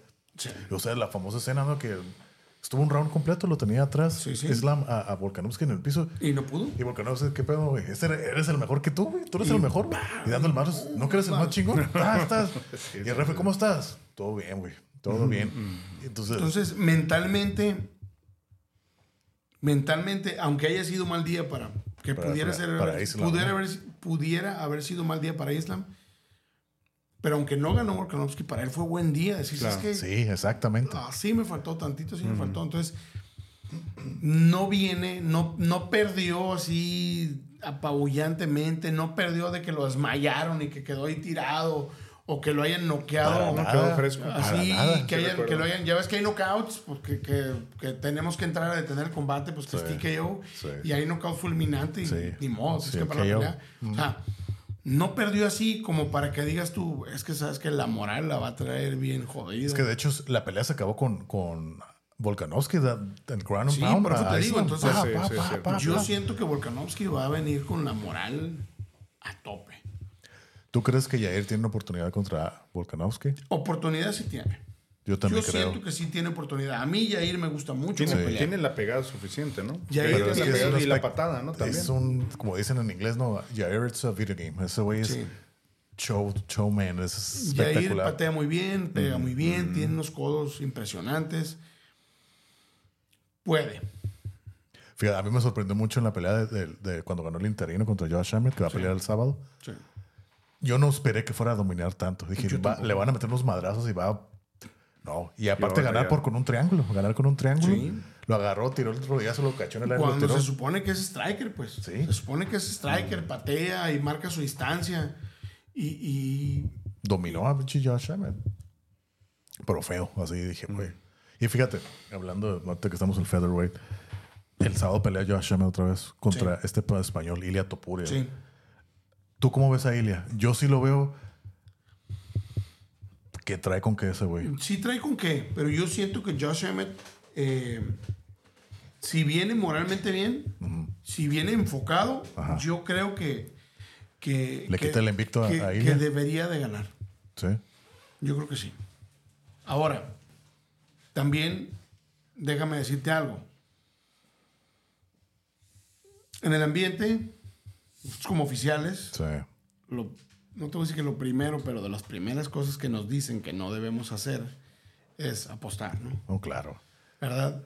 Y aparte, nunca he sido apostador, Sí. pero pues quieras que no, también te lo repiten y te lo repiten y te lo repiten, te venden la idea, o mejor dicho, compras la idea y, y- y ciertas cosas no te, no te llaman la atención ya, ¿no? Como Sí. que lo asimilas. Sí, sí, sí.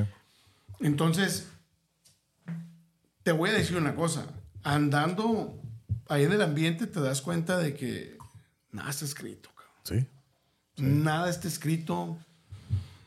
De repente da las sorpresas, sorpresas, da las sorpresas y a todos niveles, ¿no? En, en peleas, en peleas eh, regionales, lo- locales, regionales, Desde lo, nacionales, de las más hasta el... siempre hay sorpresas. Sí. Entonces, yo siento que si, si Josh Emmett viene, viene con buen enfoque mental y con buena, con buena, ah, con buena estrategia, yo creo que sí la puede ganar.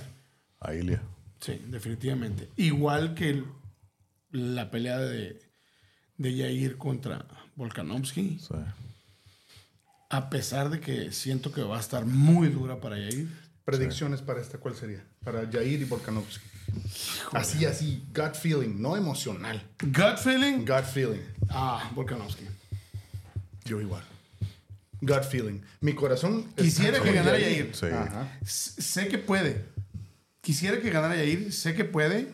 Me va a dar muchísimo A gusto. mí también. Exacto. Si gana, Ganarle el pound bueno. pero el- el volvemos a lo, que, a lo que te iba a decir. Es. Ahí va a ser una guerra de estrategias. Sí. ¿Quién trae mejor, quién trae mejor game plan? Sí, bueno. Es que yo he visto peleas de Jair en donde no lo he visto. ¿Sí me explico? O sea, peleas que ha perdido diciendo, pues, ¿dónde estaba, no? Eh, O sea, digamos unas tres, cuatro peleas. O sea, yo lo he visto bajar y subir, bajar y subir. Ahorita podría decirse que está en un, en hype. Pues es que En, las en la últimas. parte. En- en- o sea, desde knockouts, knockouts, sumisiones. Por ejemplo, a mí una pelea buenísima de Jair que la perdió fue contra Max Holloway. Un peleo, ¿no? Yo nunca he visto a Max. Bueno, la única pelea que yo he visto que terminara Max tan madreado fue cuando peleó contra Dustin Poirier por el interino de, de la 155. Bien madreado. Después de esa, Max dominaba, ¿no? Perdió ya tres veces contra Volkanovski, que para mí en lo personal pues, se me hacen peleas aburridísimas. No me gustan esas peleas. Pero cuando pelea contra Jair dije, güey, Jair tiene oportunidad de ganarle y le, se le dio buenos tiros. Sí la perdió la pelea. sí perdió. Yair, si logra mantener su distancia, si logra mantener su distancia, tiene y conecta. suben, sus, suben bastante sus posibilidades. Si, si cae al juego de, de- de la corta distancia, Ajá, exacto. inclusive al piso, Sí. van a bajar bastante sus posibilidades. Entonces, distancia, distancia y esperar un strike, un buen distancia, golpe. distancia, esperar mm, mermar con patadas. Y sí tiene. Distancia, distancia, mermar con patadas, marcar distancia, marcar puntos. Y que digo, que todo el mundo dice, precisamente por el tema ese, ¿no? de que todos de repente opinan que, que los jueces se equivocan o nos equivocamos. Don't leave it to the judges, ¿no? Sí, Pero, exactamente. pero mientras, mientras llega el golpe que estás buscando, pues marca puntos. Claro. No se, no se trata que con puro jab vas a intentar ganar la pelea. Pero en lo que llega esa oportunidad de dar el patadón o de dar el codazo, un de- derribito el codazo o tipo, el, el codazo tipo que le dio al sí, zombie. en, al Curran en el último zombie. segundo, ¿no? Ahí está, Ay, ahí sí está la pelea que, que mucha gente dice, no, es que eso fue pues una lesión. Y, pues sí, pero ¿quién puso a quién en la posición que estaba como para que se lastimara el, el- el hombro? Ay, güey, Ortega. No, sí. Jair. Pues Jair lo puso ahí. Yo, yo, yo, fíjate, por años yo estaba esperando esa pelea de Jair contra Brian. Yo también pensé que iba a ser mucho mejor, pero pues ni modo. Hubiera estado bien perra. It is what it is. Carlos, tu pick entonces para, para este, Jair Volkanovski. Gut feeling. Pues Volkanovski gana, pero pues yo también creo que gane Jair. Pero fíjate, ahorita hablando de mexicanos y de imposibles, ¿no? Cuando peleó Alexa contra Valentina. Yo llor- la neta sí lloré cuando vi que ganó Alexa.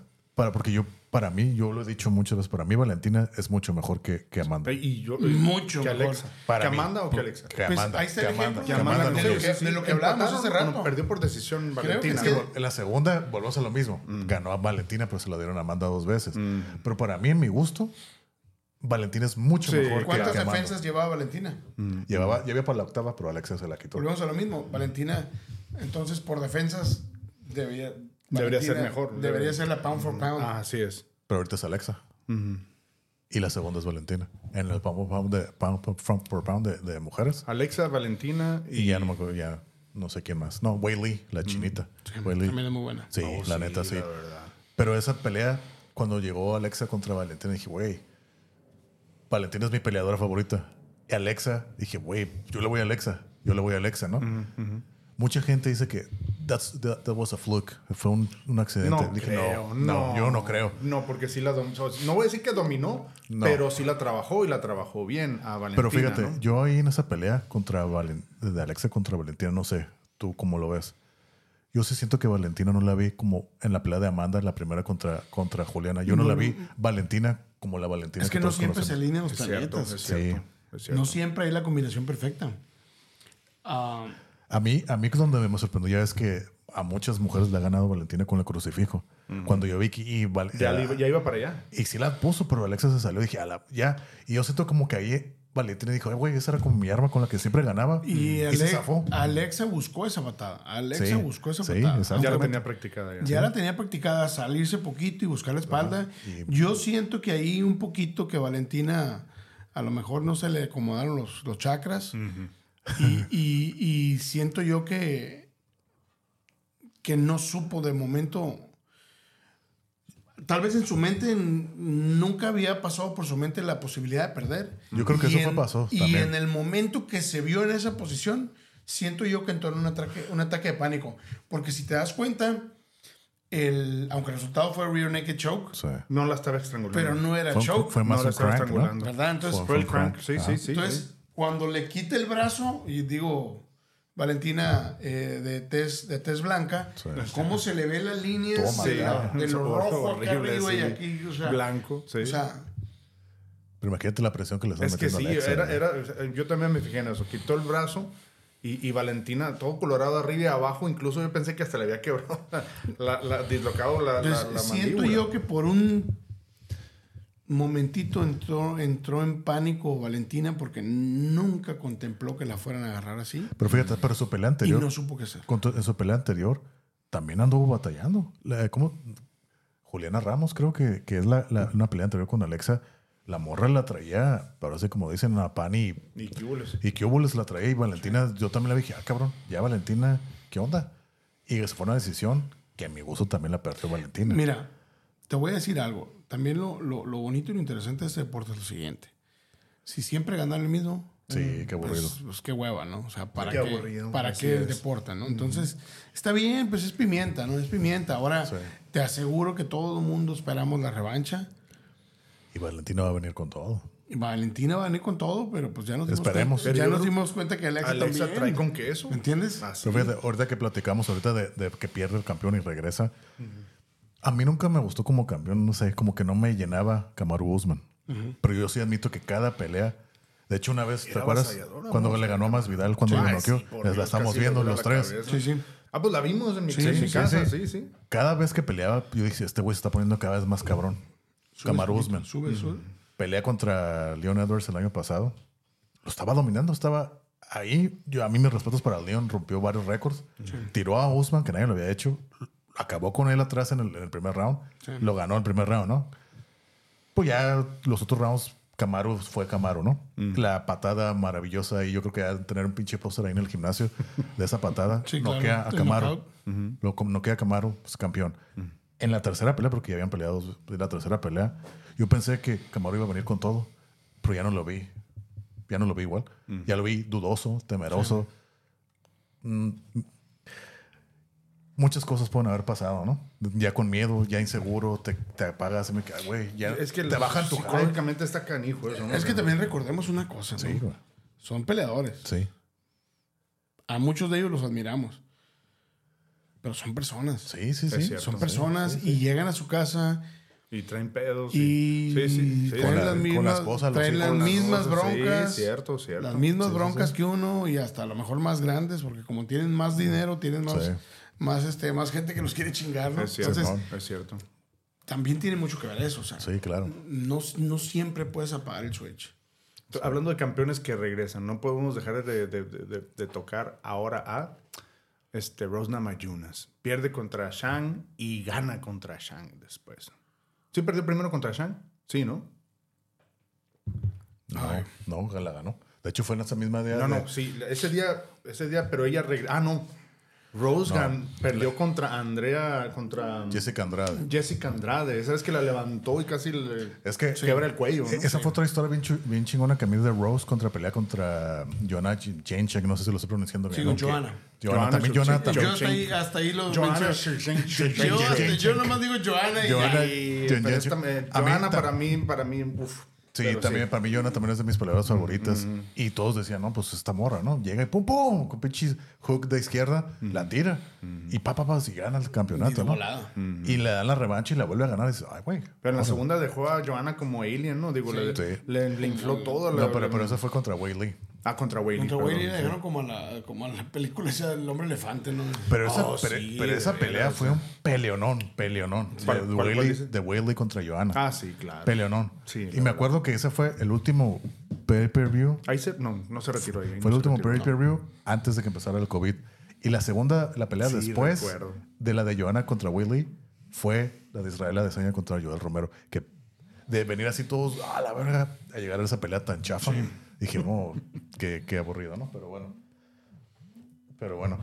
Pero Pierde, pierde, pierde Rose y luego regresa y le gana a Shang. A con esa patada, con Ah, esa patada de front kick a la, a la cara, ¿no? Sí, le hizo justicia a lo que venía, a lo que se venía. O sea, para mí fue una sorpresa esa pelea. O sea, Sí. una- yo pensé que iba, que iba, yo pensé, De hecho, yo pensé que Willy le iba a ganar. ajá, yo pensé que te- estaba en serio peligro de, de- Sí. de perder Rose. Sí. Pero pues fue eh, in the right place at the wrong time para, para Shang, ¿no? Sí. Y ganó. Y luego peleó contra su rival Carla Esparza. Una pelea aburridísima. Aburridísima. Y, re- Así es. La, y- la Cookie Monster, ¿no? sí, Cookie Monster. y gana Carla. Y luego ya fue cuando pelea contra. Es la segunda, es la segunda vez que ganó Carla, ¿no? Sí, le ganó dos la, veces. la primera vez ganó cuando terminaron el Ultimate Fighter, ¿no? Ajá, Que- y ahí fue cuando, cuando fue la campeona, la primera campeona de 115. Y ahí le, otra vez volvió a ganar, pelea aburridísima. Y ya, ¿quién le ganó? Y ya Wei Lee peleó contra Carla el año pasado y, y sí la dominó. Pues sí, pero yo les voy a decir una cosa, digo, yo sobre Carla Esparza, yo las, todas las peleas que he visto, ella nunca me ha convencido. Es decir, cuando o sea, siempre, de hecho he visto peleas terribles de ella donde ha perdido, este, y pues ni hablar. o De sea, hecho, peleó contra Alexa Grasso y pues, a mi gusto ganó Alexa. Y se la dieron a Carla, Ajá, exacto. allá en México. Y entonces, cierto. peleonón y Alexa, vamos, ahora sí con una perspectiva, para mí ganó Alexa. Y Pero, pero pues sí. ¿A quién, a, quién, ¿A quién traen de ganador en Brandon y Pantoja?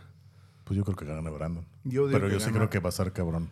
Es, es algo, mm, digamos, parecido a, la- a mi, mi opinión con, con, con este Volkanovski y Jair, ¿no?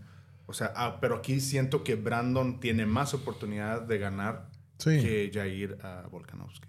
Sí. Sí. Yo, yo pienso que Brandon gana por decisión. ¿Tú sí crees que Brandon tiene más Yo creo que yo creo que está como 60-40, tipo. así. Por decisión, por... Este está un poquito más difícil. Eso ya está un poquito más difícil. ¿Cuál, Porque cuál es el récord de Brandon? ¿Decisión? No, no, no. Este. eh, ¿Su submisión. ¿Su Submisión. La submisión, gana- más ganados por submisión. Knockout nunca noqueado, ¿no? No, no tiene power. Pero sí. Knockout, no- no- bueno, es que knockout fulminante o knockout técnico, por ejemplo, Pantoja fue Sí. knockout técnico. Sí. Perdón, Pantoja. ah, Kai ah. Kara France. Y también a, a Figueiredo cuando ganó Y el. Figueiredo, la última fue, Fue TKO también. TKO ¿no? también. Pero, pero ¿Tú a ganó quién- sumisión ¿Tú a también. quién ves, Carlos? Yo digo que también Brandon gana, pero sí va a estar, como tú dices, ¿no? No más cerrada, pero sí eh, Brandon tiene un poquito de más ventaja. Sí. Yo sí lo creo. Yo sí lo creo. Sí, estoy de acuerdo también. Estoy de acuerdo. Sí. Yo ya, ya no, ya no pregunté tu opinión acerca de Conor. ¿Tú crees que Conor sí fue tan bueno como para todo el hype que tenía? No. Yo también creo, lo creo. A mí se me hacía muy básico. Bueno, no muy básico, era rápido, tenía manos rápidas y te- siempre hacía los mismos movimientos. Su front kick, su pum pum, su 1-2, volado. O sea, no era muy. No tenía mucho, pero era rápido. Conor, Conor era un, un. Era mercancía, era un producto Sí. que nos vendieron. Sí. Nos empaquetaron y, y- y la gente lo compró. la Como. Caín. Como Caín en su momento, pero, Pero este güey fue masivo, mundial. pero este güey sí fue. Es que Conor se vendía, o sea, se vendía su imagen, vendía su actitud, vendía todos los... ¿Cuál fue el pre de una pelea donde Conor creo que agarraron a, a rocazos un camión o qué era? A sillazos, un Oh, camión. Sillazos, ¿no? ¿Contra quién iba? Iba a pelear contra. Fue, eh, fue la No pelea recuerdo. que se estaba. Iba a pelear, creo que fue contra la de Eddie Álvarez o después de esa, porque estaba haciendo la de Khabib y estaban en, en pláticas y va, va, va, que peleándose. De hecho, aventó el, camión, el, el dolly porque creo que iba, creían que ahí estaba Khabib en el, en el camión. Algo ¿no? así, no, no me acuerdo exactamente, Y pero. estaba Rose en el, Estaba en el Rose y camión. creo que estaba Brandon también. Sí, creo que estaba Brandon también. Sí. Todos cagados ahí. Y no me acuerdo qué peleador le cayó uno de los y le vidrios. cayó un, Ah, pe- un pedazo de vidrio al ojo. el ojo y se lo dañó. No me acuerdo quién fue. ¿A quién? Es que imagínense, o sea, todo eso, o sea, hasta dónde va, ¿no? Para Sí. vender su imagen. Respondió varias veces Conor McGregor. Sí es cierto. Pero para mí siento... Yo tengo la misma opinión que Edgar. O sea, Sí, yo no creo. no, fue, no, no- no fue tanto que eh, su, su calidad y, su, y, y sus resultados realmente como peleador fue más la imagen vendida. Sí, lo que vendió. Pues tus peleas contra Dustin Poirier. O sea, ahí lo ves. Sí. Anderson, Y, y aún así, fíjate qué tanto que el, que el, el- ¿cómo se llama? ¿Qué tanto es que fue producto de la mercadotecnia que tirado en el piso, sentado en la jaula, con el pie lastimado y lo que gustes y mandes, y, Sí, sí, y sí. seguía diciendo chingaderas. pues. Sí. Seguía diciéndole cosas al, al Poirier. o sea, Sí. Come on. Y fíjate, bien chistoso. No me acuerdo si fue la segunda o la primera o la tercera pelea de, de Poirier contra Conor. Que ya Poirier ya, ya le tocaba pelear por el título. Y él dijo, ¿sabes qué? Prefiero pelear con este güey porque este güey me da más feria. Prefiero la feria que el título. Y por eso prefirió, prefirió pelear contra Conor. Que en lugar de... Porque ya era el que le, le tocaba pelear con el título. Y no. ¿Sabes qué? Que pelea alguien más. Que fue cuando peleó Chandler contra Olivera. Que a mí, que en la neta, después de esta pelea de Olivera, la neta que... Güey, ¿qué pedo con ese güey? Está cabrón. Está muy cabrón. Y fíjate que es, Y es like- un cabrón que viene desde abajo. Sí, ganó en Sí. el primer round, ¿no? Ganó. Sí, No, Convincente. No, no recuerdo. Sí, fue, en el sí. Fue, fue fue- el primer fue round, la- el, el co-main event, ¿no? sí, Sí. Contra, con- contra la demanda contra Grana. Exacto, exacto. Pero, o sea, yo, yo conocí a, a Charles hace tres años cuando peleó contra el Tony Ferguson. Yo ahí lo conocí y dije, ¿este güey quién es? Y que el más récord de sumisión y más finales. ¿Este güey quién es? Y cuando me di cuenta que trajo a Tony Ferguson como títere, Como trapo. trapo, entonces ya me, me puse a pensar, hey, güey, entonces si hubiera peleado contra el Khabib, ¿qué hubiera pasado? Entonces es otro what if, ¿no? Nunca se dio. Sí. Nunca se dio. Esa pelea se cayó cinco veces. Fíjate, Cinco veces. Cinco veces, ¿no? ahí se le está durmiendo el gallo a Dana, ¿no? No, pero ya, Tony ya no. Bueno, ya no creo. Pero yo, yo lo conocí, vi ganar y ganar y contra Chandler. Iba, estaba perdiendo el primer round. Se levanta, pum, zurdazo de izquierda, lo tira, lo correte y otro zurdazo y campeón. Lo defiende, pierde el título en la báscula contra Justin Gaethje. Tira a Justin Gaethje en el primer round, le gana. En Arizona. En Arizona. Yo nunca había visto que alguien tirara a Justin Gaethje y ese güey, pum, de un putazo lo tiró. Y, y, y acabo de ver esa pelea. Es tan bonito ver ese güey en el jiu-jitsu, como detenerlo en un, en un triángulo con cuello, transición así fluido como si nada. Termina Como rear- si nada, como si estuviera naked choke. entrenando. Sí, rear naked choke le gana. Paz. Pelea contra Dustin Poirier. Dustin Poirier pelea segunda vez el título con rear naked choke. Lo- su oportunidad lo pierde otra vez contra, contra Olivera. Y ahorita contra Benil Dariush, ¿no? Peleonón. Dije, ay, güey, aquí yo creo que todos... El Benil era el favorito. Era el favorito y lo hace caca. Así fácil. Así fácil. Te La repito, neta. hay, hay muchos, hay muchos peleadores que, que los nombres no llegan al estatus de, de superstars. Sí. Pero no quiere decir que no sean Pero no significa que no sean buenos. Exacto. Al igual que los que llegan a estatus de superstar, tampoco significa que son el regalo de Dios al, Como, al MMA. como para mí un caso de esos es, es más Vidal. ¿Tú crees que en realidad era muy bueno para el hype que tuvo?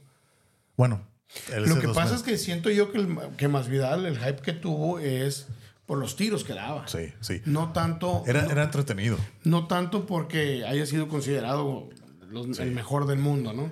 Sí. Yo creo que más que nada era, era como, como en su momento eh, Nick Díaz, el hermano de Nate, Sí, sí, sí. que ¿Cuándo fue la última pelea? era de- matar o morir. Hace uno o dos años contra Robbie Lawler, precisamente. Nunca se me ha hecho verlo él, la verdad. A Nick, no. A Era, Nick, sí. eh, Nick era a matar o morir. Sí. O sea, La famosa pelea contra Anderson Silva, ¿no? Que se tira al, al piso. Ah, sí, sí, vi- lo vi en un corto ese. Acá, es like, ¿Ese quién le ganó? Anderson Silva. Pues sí. Peleó contra GSP también. la que o sea, está, la ah, que sí. está Ah, buenísima perro, sí. es eh, ah, Nick Díaz contra Takanori Gomi.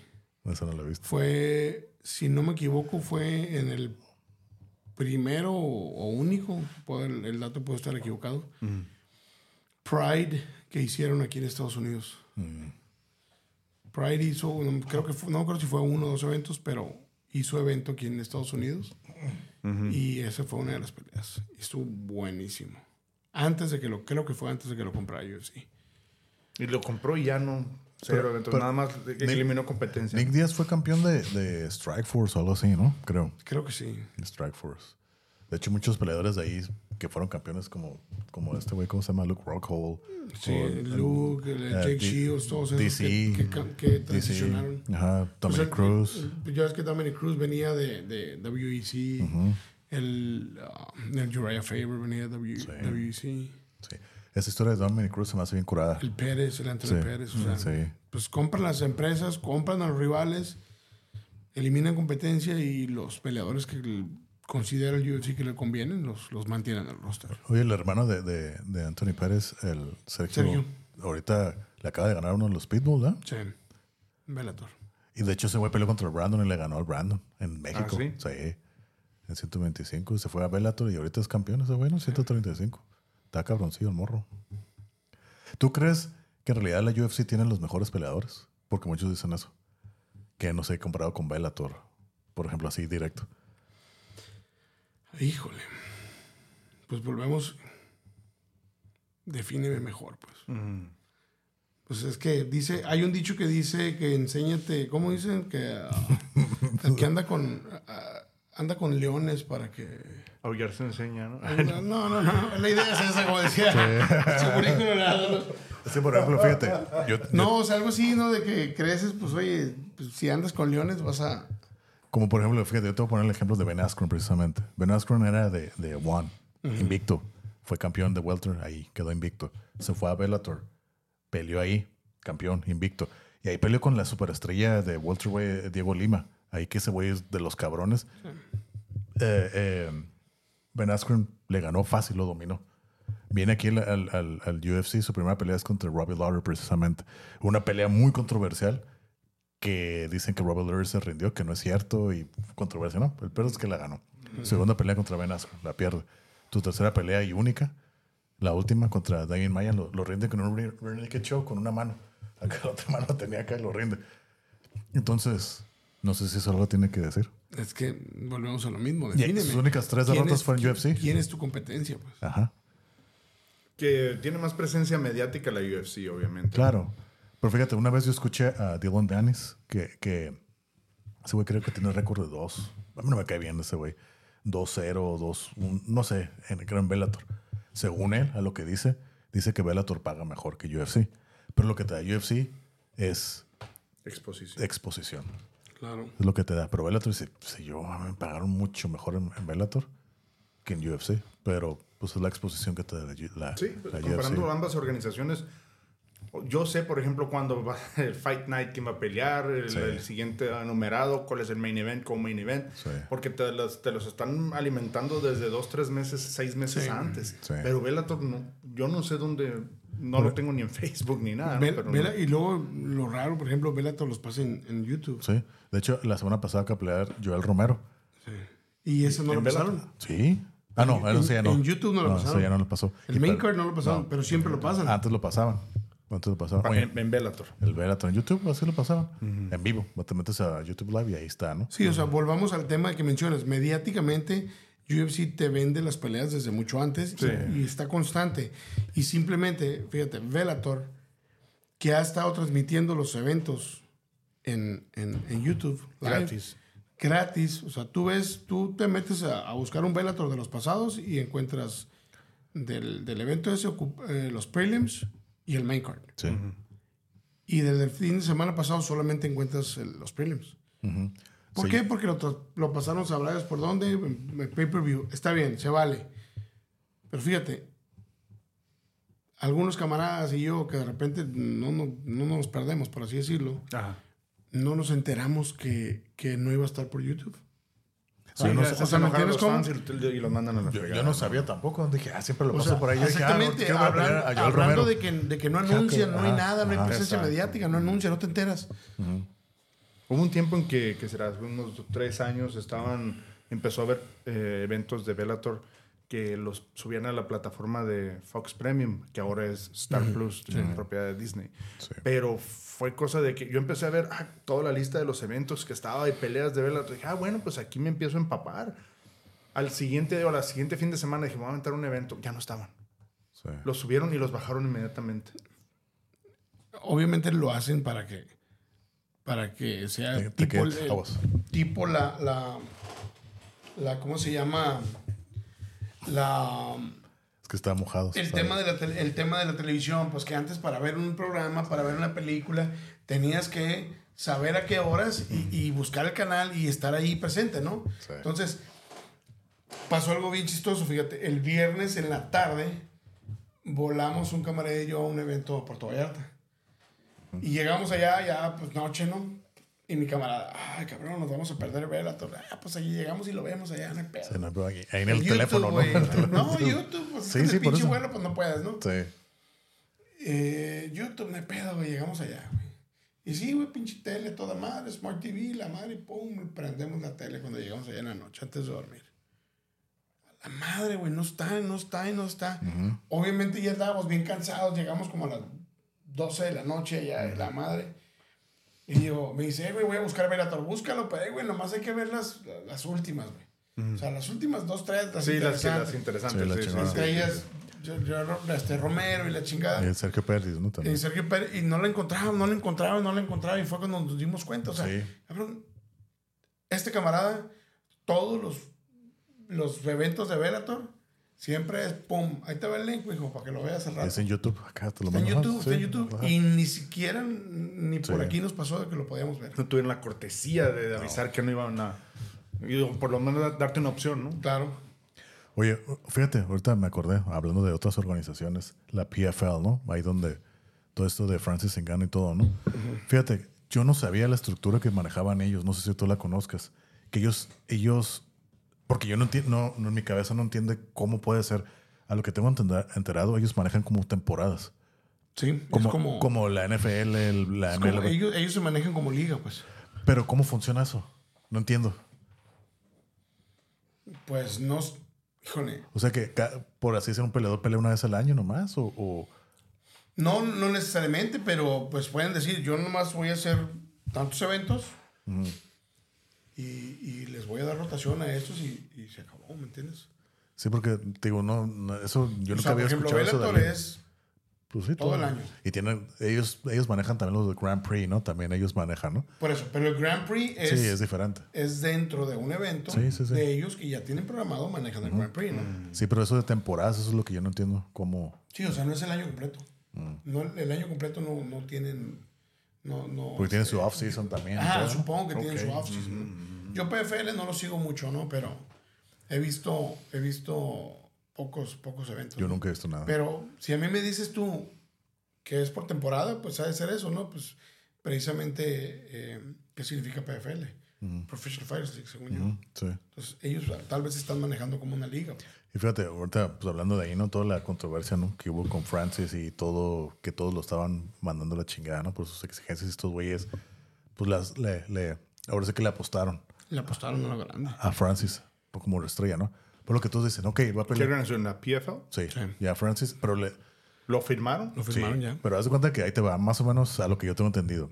Lo acaban de firmar hace, ponle que más, hace un mes. El bueno va a pelear hasta el 2024. Pero ahí le dan la opción de que quiere pelear, ¿no? Creo que quiere boxear, ¿no? Quiere No sé. pelear box. Quiere- creo que entre, no sé si va a ser contra Tyson Fu- Fury o Deontay Wilder, no sé contra Pues quién anda buscando un nombre Sí. grande para que haya remuneración. Sí, ¿no? Pero una de las cláusulas que él dijo fue de que en mis peleas aquí en, en- en la PFL, quiero que mis contrincantes mínimo ganen 2 millones mi- mínimo, ¿no? Entonces lo que dice mucha gente, hasta vi los memes, ¿no? No, pues yo, déjame, me noqueo y me das 2 millones, güey. Yo le entro, yo le entro, ¿no? Entonces, y hay muchas controversias, ¿no? Y aparte creo que van a ver PFL África y a él hicieron como que el presidente de allá. Entonces, le apostaron mucho, ¿no? Ok, y es lo que dicen. Nombra un heavyweight de PFL. Nombra uno. Que digas que valga la pena la pelea de Francis Ngannou. Nombra uno. Pues Yo no conozco que, nada. Yo, Yo no lo que nada. creo, yo lo que creo es que, te repito, PFL no lo sigo yo, Yo- no. pero vamos a pensar que, que no haya big names. Sí. Si PFL le está invirtiendo a jalar a Francis Ngannou, tenlo por seguro que le van a... Si no tiene rivales a modo o riva- rivales que, que pueda ser atractiva la pelea, tenlo por seguro que le van a invertir y van a Sí, traer tienen gente. un plan. O sea, van a traer gente. Yo no, Sí. cre- no creo que le estén invirtiendo tanto dinero y una de dos, le vayan a poner bultos o nada más lo quieran manejar como la, la, la, la cara de la empresa. Debe de haber un plan. ¿Por qué? Ahora que le hicieron las preguntas a Dana White, ¿no? ¿Qué, qué opinas de todo eso? Y dice, es una pendejada, ¿no? O sea, que desde yo como businessman, yo no le veo nada de qué puedes sacar de ahí. Igual dijo lo mismo, dime un peleador bueno. Además, si yo, güey, que le di, le ofrecí casi casi la luna y las estrellas a este cabrón y batallamos para conseguir la feria, ¿estos cabrones dónde están sacando feria? ¿De dónde están sacando la feria para pagar a todas estas pendejadas que este güey quiere? Yo no sé, dice, aquí ya no, como él dijo, ¿no? Aquí Francis ya no puede pelear. Ah, ya está baneado Sí, de la ya UFC. lo- ya Dana White lo baneó. Pero el motivo es de que ya no quiso firmar o qué? Es que a, a lo que tengo enterado, Francis pedía muchas cosas, estaba muy exigente y, y que según Dana dijo, este güey va a ser el mejor pagado, el mejor heavyweight más pagado, mejor pagado de la historia. Pero este güey no sé cuál es el problema, no quiso, no quiso la feria. Quiere más cosas, o sea, él la parte de la feria quiere más cosas. Entonces, ah, te chinga tu madre. Y anduvo brincando en Bellator y en Y en todos lados lo bateaban. Sí, y se sentaban todos y pues PFL dijo, pues arre, sí le entramos. Sí, pues si eres un peleador ya conocido como él, tan dominante como él, y que le das la espalda a la empresa más grande del mundo de artes marciales mixtas, pues obviamente cualquier otra empresa te va a abrir la puerta para que para jalar esa afición que y puedas colgarse, tener. es colgarse del hombre también. También, ¿no? Sí. Claro, pues, pero te digo, o sea, eh, jalar esa afición que puedas tener. Pero ya cuando estás tan exigente, pues no cualquiera le va a entrar. Pues sí. Y de hecho, fíjate, en, en su última pelea, creo que la. Sí, en su última pelea, que fue la de Cyril Gunn, reveló el cuánto le pagaron. Como ya él siendo campeón y defendió el título, ¿no? Creo que le pagaron como 600 mil bolas.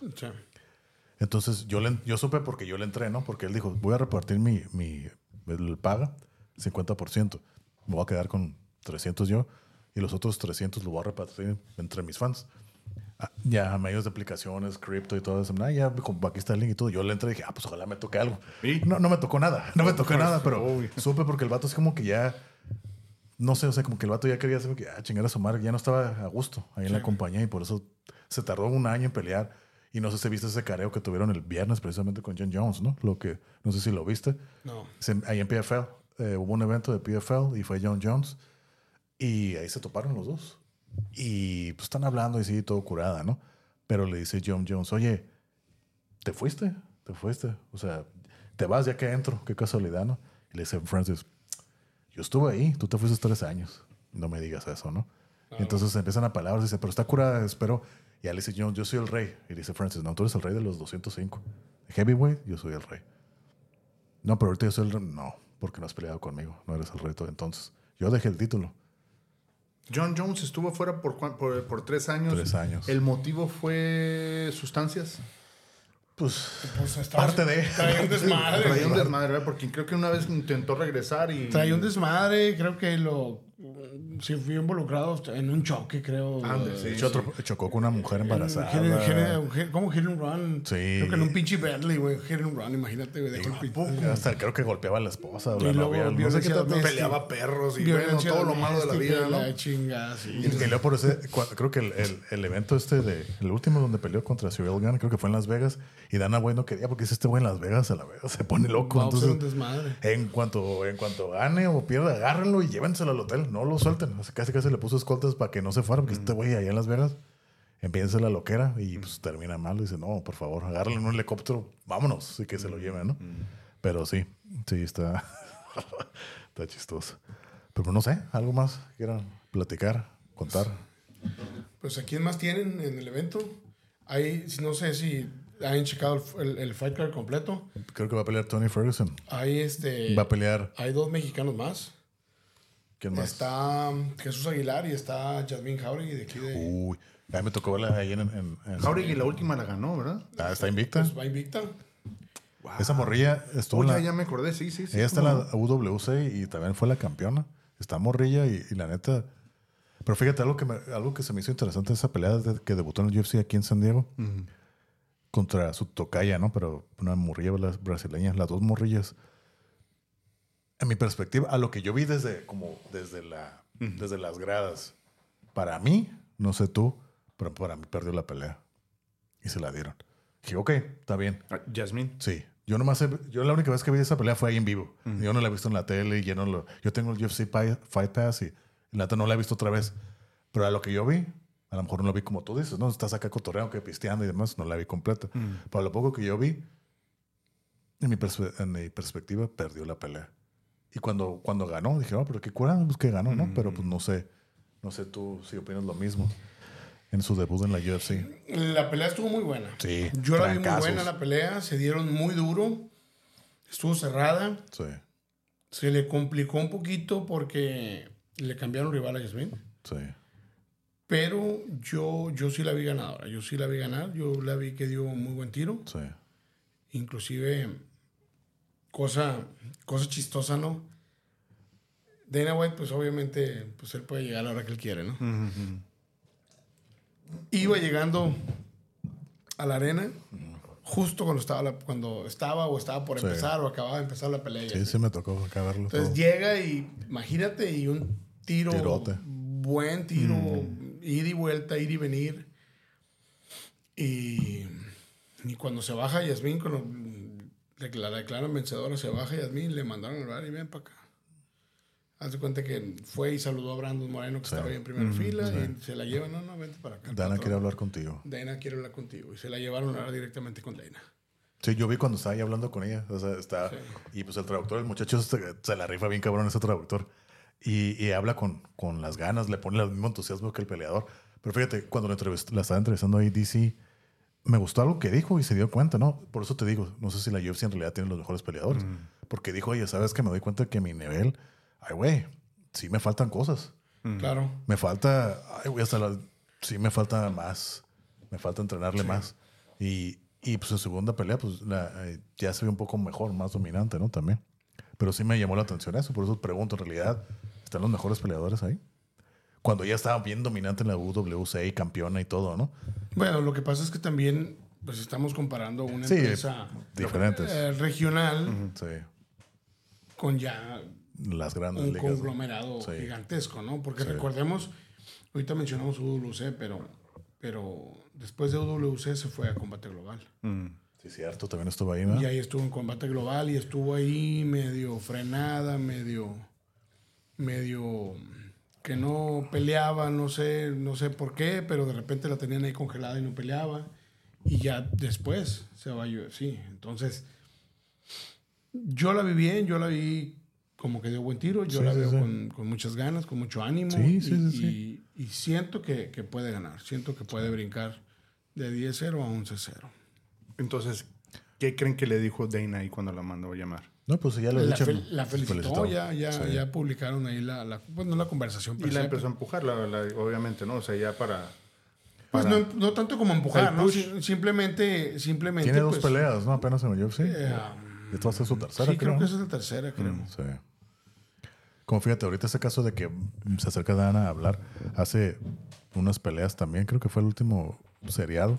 No, hace dos meses, que peleó el, el que es el coach de, de Jiu-Jitsu de, de Alexa y de Irene, Diego López.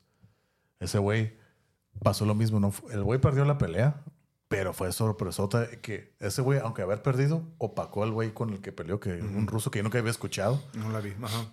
La y, neta, y fue una pelea que tomó de, de, de, short notice. ¿eh? Así en cinco días, creo. Cinco días short notice. Con- y dio muy buen tiro y... contra un ruso invicto que yo nunca le había escuchado, Evloev. Y, y la neta estuvo así muy cerca de, De- ganar de tres veces llevársela. de sumisiones. Una armbar, un leg lock y O al sea que final- este vato está pesado, entonces. Sí, y hasta el ruso se quedó. se, "Hola, vio, madre, se, a la madre". vio, se vio muy bien. Sí. La verdad. Sí, y hasta el ruso pues ganó, ¿no? Y lo estaban entrevistando y dice, ay, güey, este güey está cabrón. Así que, y se acercó Dana a hablar con él y le dijo, tú ahorita no acabas de perder nada. Le dijo, se llama Diego López, creo. Sí. Sí, De hecho, ganó, le dieron bonus. ajá, porque Ah, dijo, ¿sí? dijo, tú no acabas de perder, acabas de, de- creo que ganaste más que él, a, pe- a pesar de haber perdido. Y sabes que aunque hayas perdido, te va a dar el bono. Y se lo dieron. Ahora, una pregunta sobre el bono. El bono son 50 mil dólares. Sí. 50 ¿Es para un vato o para los dos? Depende del bono que te den. Ajá, es que hay de knockout. Es una pelea, la pelea Ahorita, la- la ahorita, mejor ahorita pelea. ya se le llama performance. Sí, performance of the Antes night. eran el bono de la pelea de la noche. Obviamente, para dar la pelea de la noche, Tiro, todo tiene que ser. tienen que ser los Sí, dos. sí, sí, sí, sí.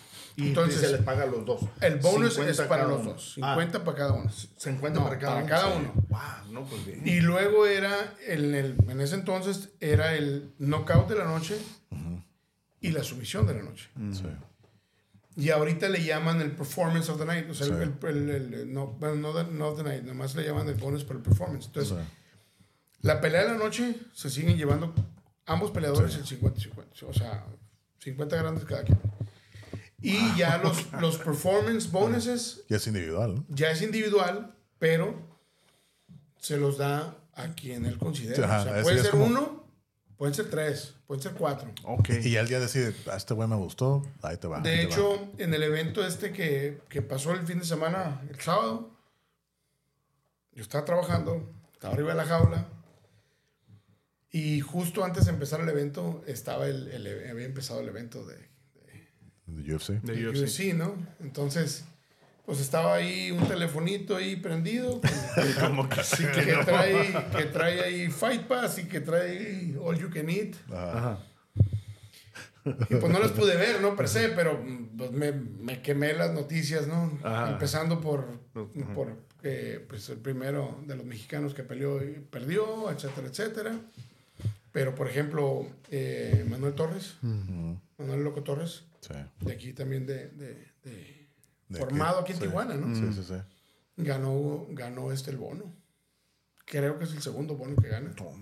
Pues de hecho, el Raúl Rosas, un- Raúl Rosas, Un codazo precioso Simón. que fulminó a- al oponente.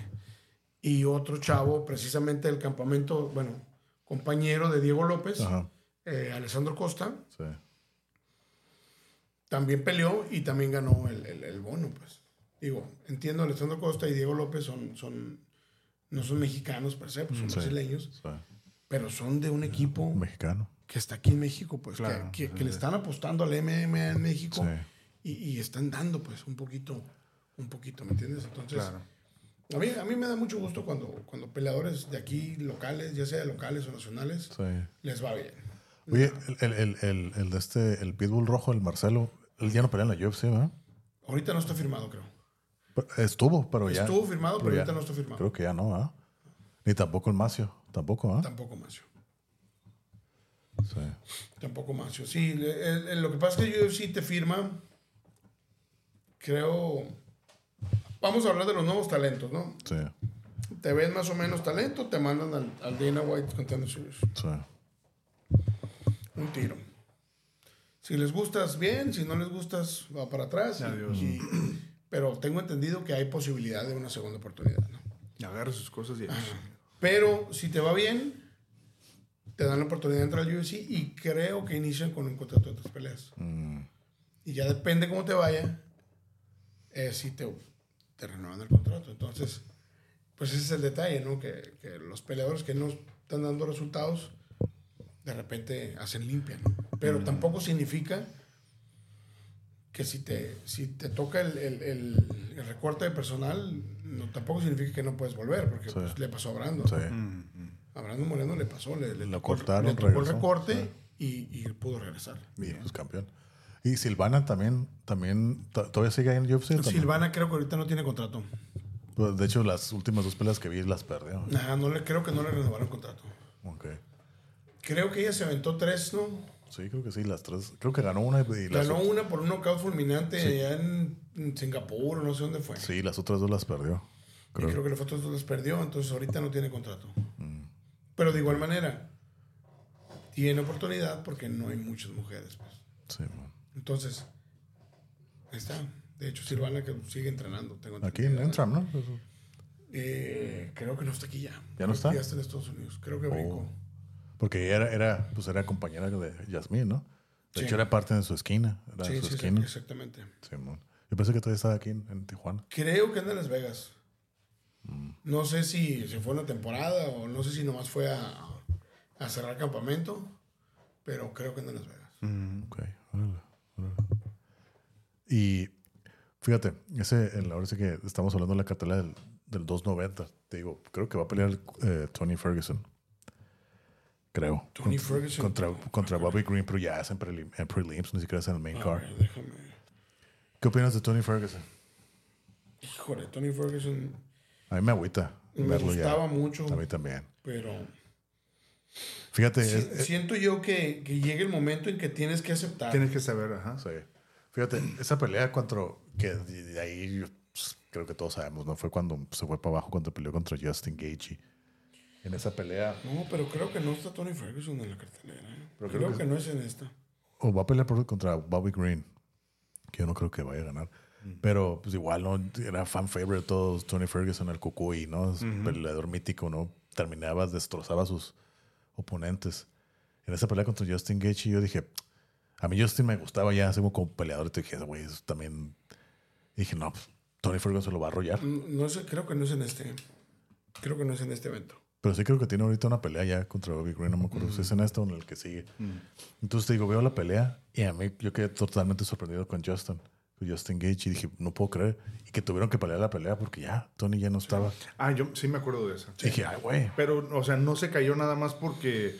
Por, por puro corazón. Por puro corazón. Estaba sangrado de abajo de las rodillas por todas las patadas. Estaba hecho un mar de sangre. eh, le, le- le- le golpeaban y ya no respondía, no tenía No reflejo. respondía, ya no traía- No, se, no tenía nada, no tenía nada ya. A mí sí me dio. mm, sí- Sí me acuerdo de esa pelea. A mí me dio tristeza ahí porque dije, Sí. ok.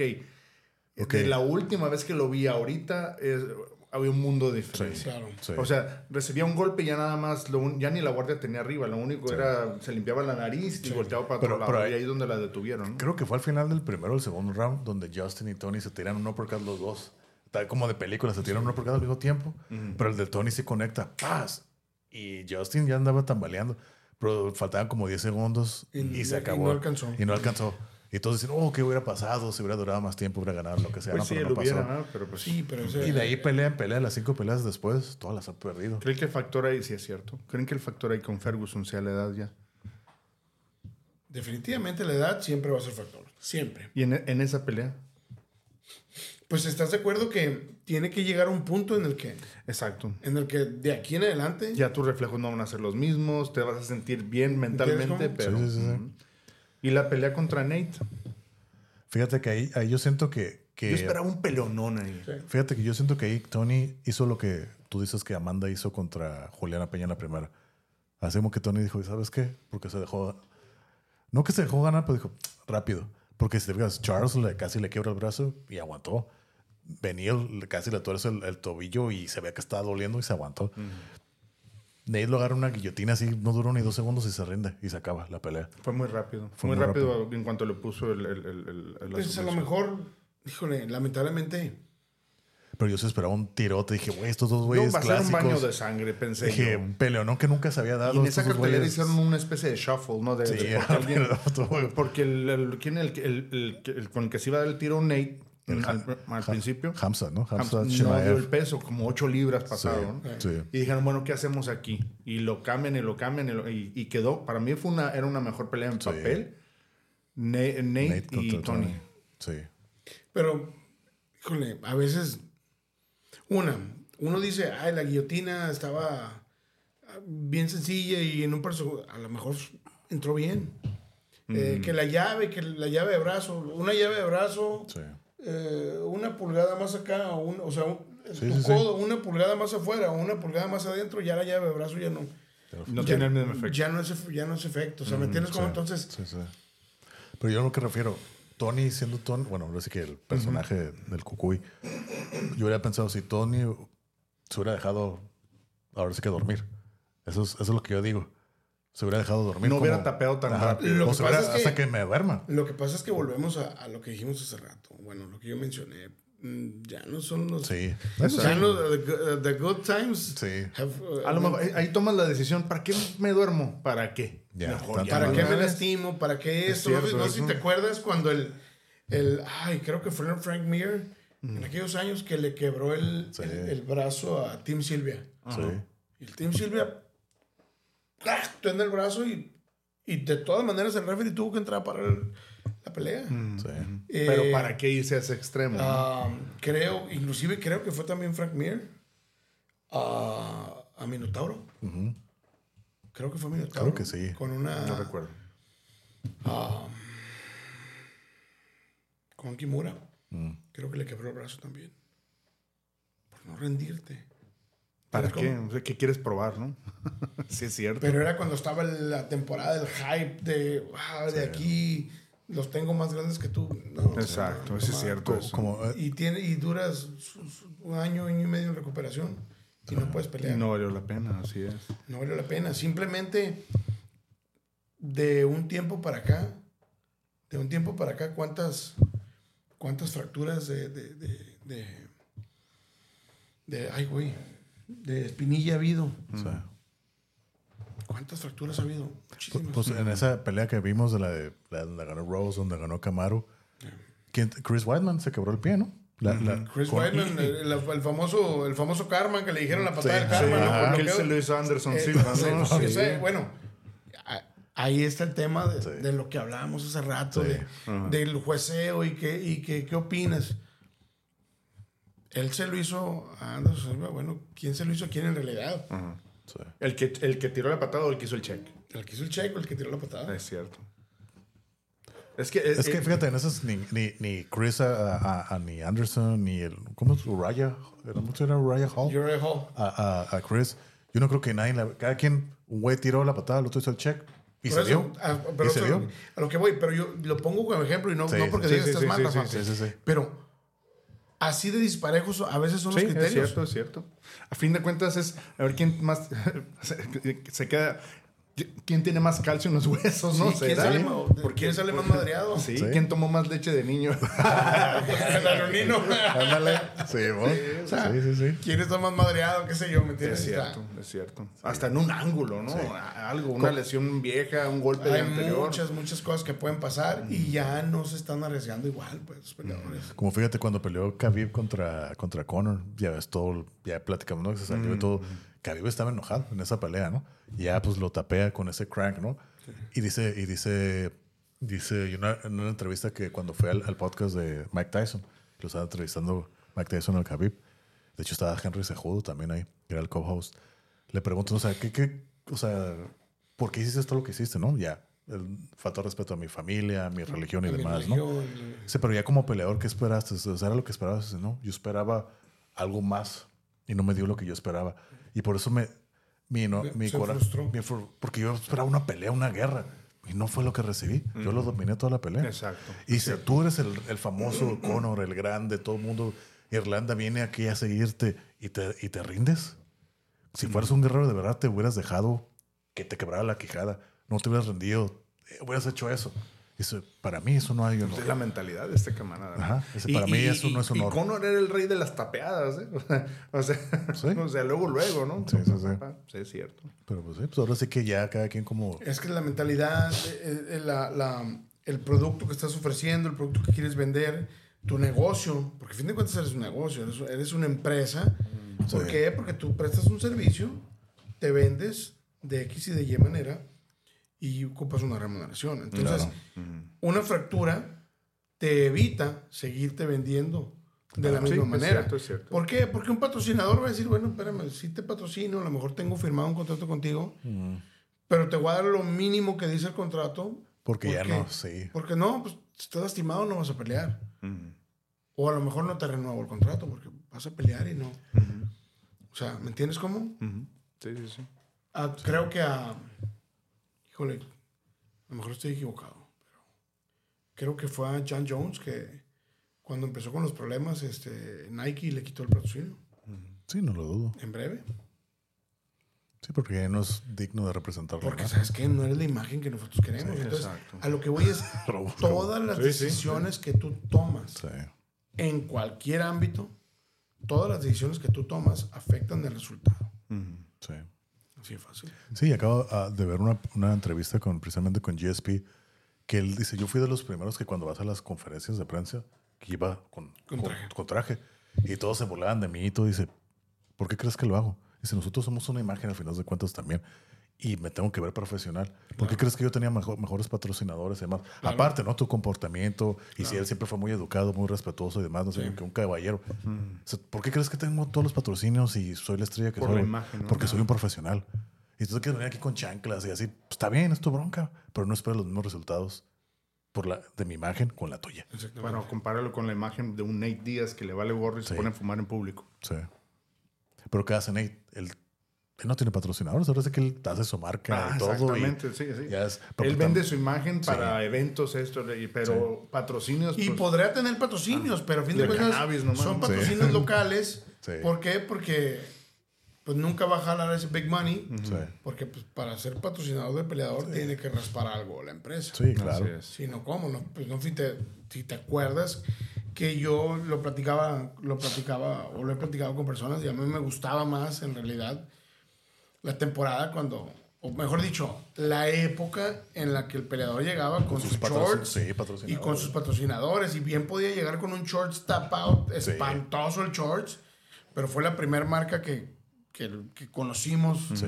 específicamente de, de- de- de ropa de MMA. Y todos llegaban con sus lonas de todos sus Ajá. patrocinadores y todo, Y, ¿no? y- es y, cierto. por ejemplo, y uno podía pelear con Tap Out, el otro peleaba con Hayabusa, el otro peleaba con Venom, y cada quien peleaba con lo que podía. Hay- había peleadores que salían con un short de, de Muay Thai Sí. y no había bronca, o sea.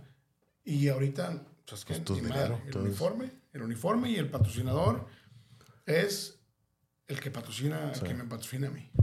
Pues fue, fue el contrato primero con Reebok, ¿no? sí, Con Fue el famoso contrato con Sí, Reebok, que muchos ya no güeyes es con Reebok. es con Venom. Es Venom y es... Y las chanclas son de la roca. De y la, los tenis también son de la Roca. sí, de la marca de The Rock. The Rock, pero ¿sabes qué marcas son? Dwayne Johnson. Es, sí, pero es colaboración con Under Armour. Sí, ajá. Under Armour y The Son Rock. tenis y chanclas, son marca Under Armour, pero son, son la línea de Y la todo Roca. eso se lleva. Primero, primero, primer tajada para la UFC. Primer tajada de UFC y les toca una salpicadita a los peleadores de El Monster también. Monster. Que me da cura, ¿no? Porque terminan la pelea y en lugar de que le den su vaso de Mon- su, su lata de Monster, le dan su botellita de agua con Monster, ¿no? Sí. O muchos No, ni peleas. modo que tomen Monster después de la pelea, obviamente. ¿no? O les dan su lata, pero está vacía. Está ¿no? Vacía, porque, porque en el reglamento no pueden tomar nada de eso. exacto. Bueno, después a lo mejor no hay Sí. bronca, pero Entonces, por ejemplo, eh, esto güey también ya entraron en la bebida. No sé si, no sé qué, si es energético, que esto es de Prime. También le acaban de meter, ya es patrocinador. pero Prime es patrocinador nada más, si te das cuenta no la tienen, no la, no la, no, no salen con ella en el Creo que vestidor. ya en las conferencias ya las Pero en el vestidor no la tienen. Ah, ok. Pero por ejemplo, no pueden tomar nada de eso en el vestidor. Mm, claro, claro, Ni, claro. ni, ni sí, previo a la pelea. te, te altera. No, pues sí, es- por eso digo que la ironía, ¿no? O sea, sí, me tomo mi agüita de Monster. Sí, pero yo me acuerdo cuando pasó lo de, lo de que todos vamos a Reebok, ah, pues sí, pegaron el grito en el cielo por muchos. Y, y pues ya. Sí, porque muchos tenían patrocinadores locales, pues. Sí. Y, y yo puedo tener patrocinadores locales, pero a lo mejor tengo 20 y aunque me den, vamos a decir, mil dólares cada uno, que para una empresa de Estados Unidos es poco, a lo mejor tú nomás tienes uno de 15, pero pues sí, güey, yo tengo 20 de- que me dan uno, entonces yo agarro más que tú. Sí. Obviamente mi shorts parece, Pues sí. parece de, de- de- De circo, de payaso de circo. circo, ¿no? Bien Y colorido. el tuyo no, el tuyo se ve elegante porque nomás trae un patrocinador, pero pues Pero yo, yo me llevo más feria.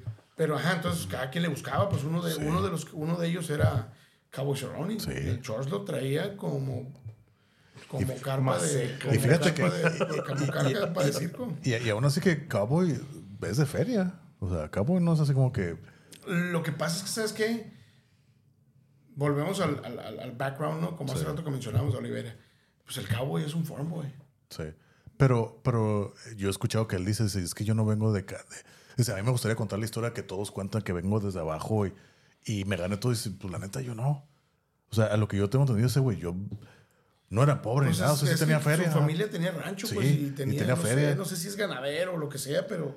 Pero pues tiene Necesidad rancho. no tenía Ajá. para andar en Y eso. su Tiene- rancho, su tiene rancho. un pinche rancho, una granja perro. gigantesca que acondicionó y como de, gimnasio. de hecho se llama el BFM eh, Ranch, ¿no? Y ese güey pues, tiene, es, es que yo soy como un niño, así me gusta jugar y en las motos tiene pin- campo de paintball, está bien curada, así un pinche rancho gigantesco. Sí, y, y, pues de hecho Jair, ¿no? Es bien compa de ese güey. El, el Jair, ¿no? Es, el Pantera. sí, es bien, bien compa de ese güey. Sí, el, eh, Jair estuvo un tiempo entrenando en, en Los Cabos, algo así, creo que se conocieron. Mm. No sé cómo está el rollo, pero sí, sí se conocen bien y son camaradas. Sí, man. Sí, sí, pero... Son camaradas ellos. Sí. El, el- el- el Cowboy y, y el Pantera. Pues, ¿qué onda? ¿Algo más o, o, o hasta aquí la dejamos? Pues yo ya no tengo ningún otro. Quisiera seguirle, ¿no? Pero yo creo que da para, da para más. Porque Da aquí pauta podemos- para más. sí. Pues nos aventamos dos horas 35. Muy buenas. Sí, Muy buenas. estuvo muy buenas. No se sintieron. No, lata que no. y eso que no estamos pisteando. La neta, lo único que sí se sintió raro es, es el, el- el- el- los constantes comentarios de que Rafa quería tocar al Conor. Al y todavía era el, era el tema. pues, y se va a ir con tema. ganas, ¿no? Y luego, otro. y luego agarraba el micrófono. Ah, güey. con las dos manos. Así que- No, no. No, no, hay- tengo otros, otros eh, peleadores a los que quiero tocar el tema, que quiero tocar el tema, pero, este, pero aquí no da para más. Yo creo que es el primero de, de, de, de, una segunda parte, muy Sí, probablemente. Podemos ¿no? tener la sección de MMA, ¿no? Y- Y- La verdad, y- sí. Hacer un sí. review, un review de cada evento numerado. Sí, un review una- o una predicción Un review, también. predicción, perdón, Una exacto. predicción se podría hacer. Y igual, así lo podemos ir organizando y No, lo sí. planeamos y ya para tener el segmento, ¿no? Perfecto. Cuando gusten, aquí estamos. Pues ahora sí que muchas gracias, Rafa. Muchas gracias, Edgar. Muchas Gracias por- a ustedes por la Ed, invitación. señor, señor Edgar López, referee oficial de artes marciales mixtas, box. Adelante. Box y Muay Thai. Bien. Pues y próximamente una gran sorpresa Sí. que espero, espero sea lo que creo que es. Perfecto. Si ya está lista y, y vuelves a venir y lo quieres re- revelar, bienvenido, ya sabes. Aquí Muchas las- gracias, las- Muchas gracias, Carlos. Gracias a todos los que nos escucharon y, y este estuvo muy, muy curada para ver una segunda, tercera, cuarta parte. Sí, se da para mucho. Adelante. Sale, muchas Nos gracias. vemos pronto. Nos vemos. Gracias. Bye. Bye. Lucky Land Casino asking people what's the weirdest place you've gotten lucky? Lucky? In line at the deli, I guess? Aha, in my dentist's office. More than once, actually. Do I have to say? Yes, you do. In the car before my kids' PTA meeting. Really? Yes. Excuse me, what's the weirdest place you've gotten lucky? I never win and tell. Well, there you have it. You can get lucky anywhere playing at LuckyLandSlots.com. Play for free right now. Are you feeling lucky? No purchase necessary. Void where prohibited by law. 18 plus. Terms and conditions apply. See website for details.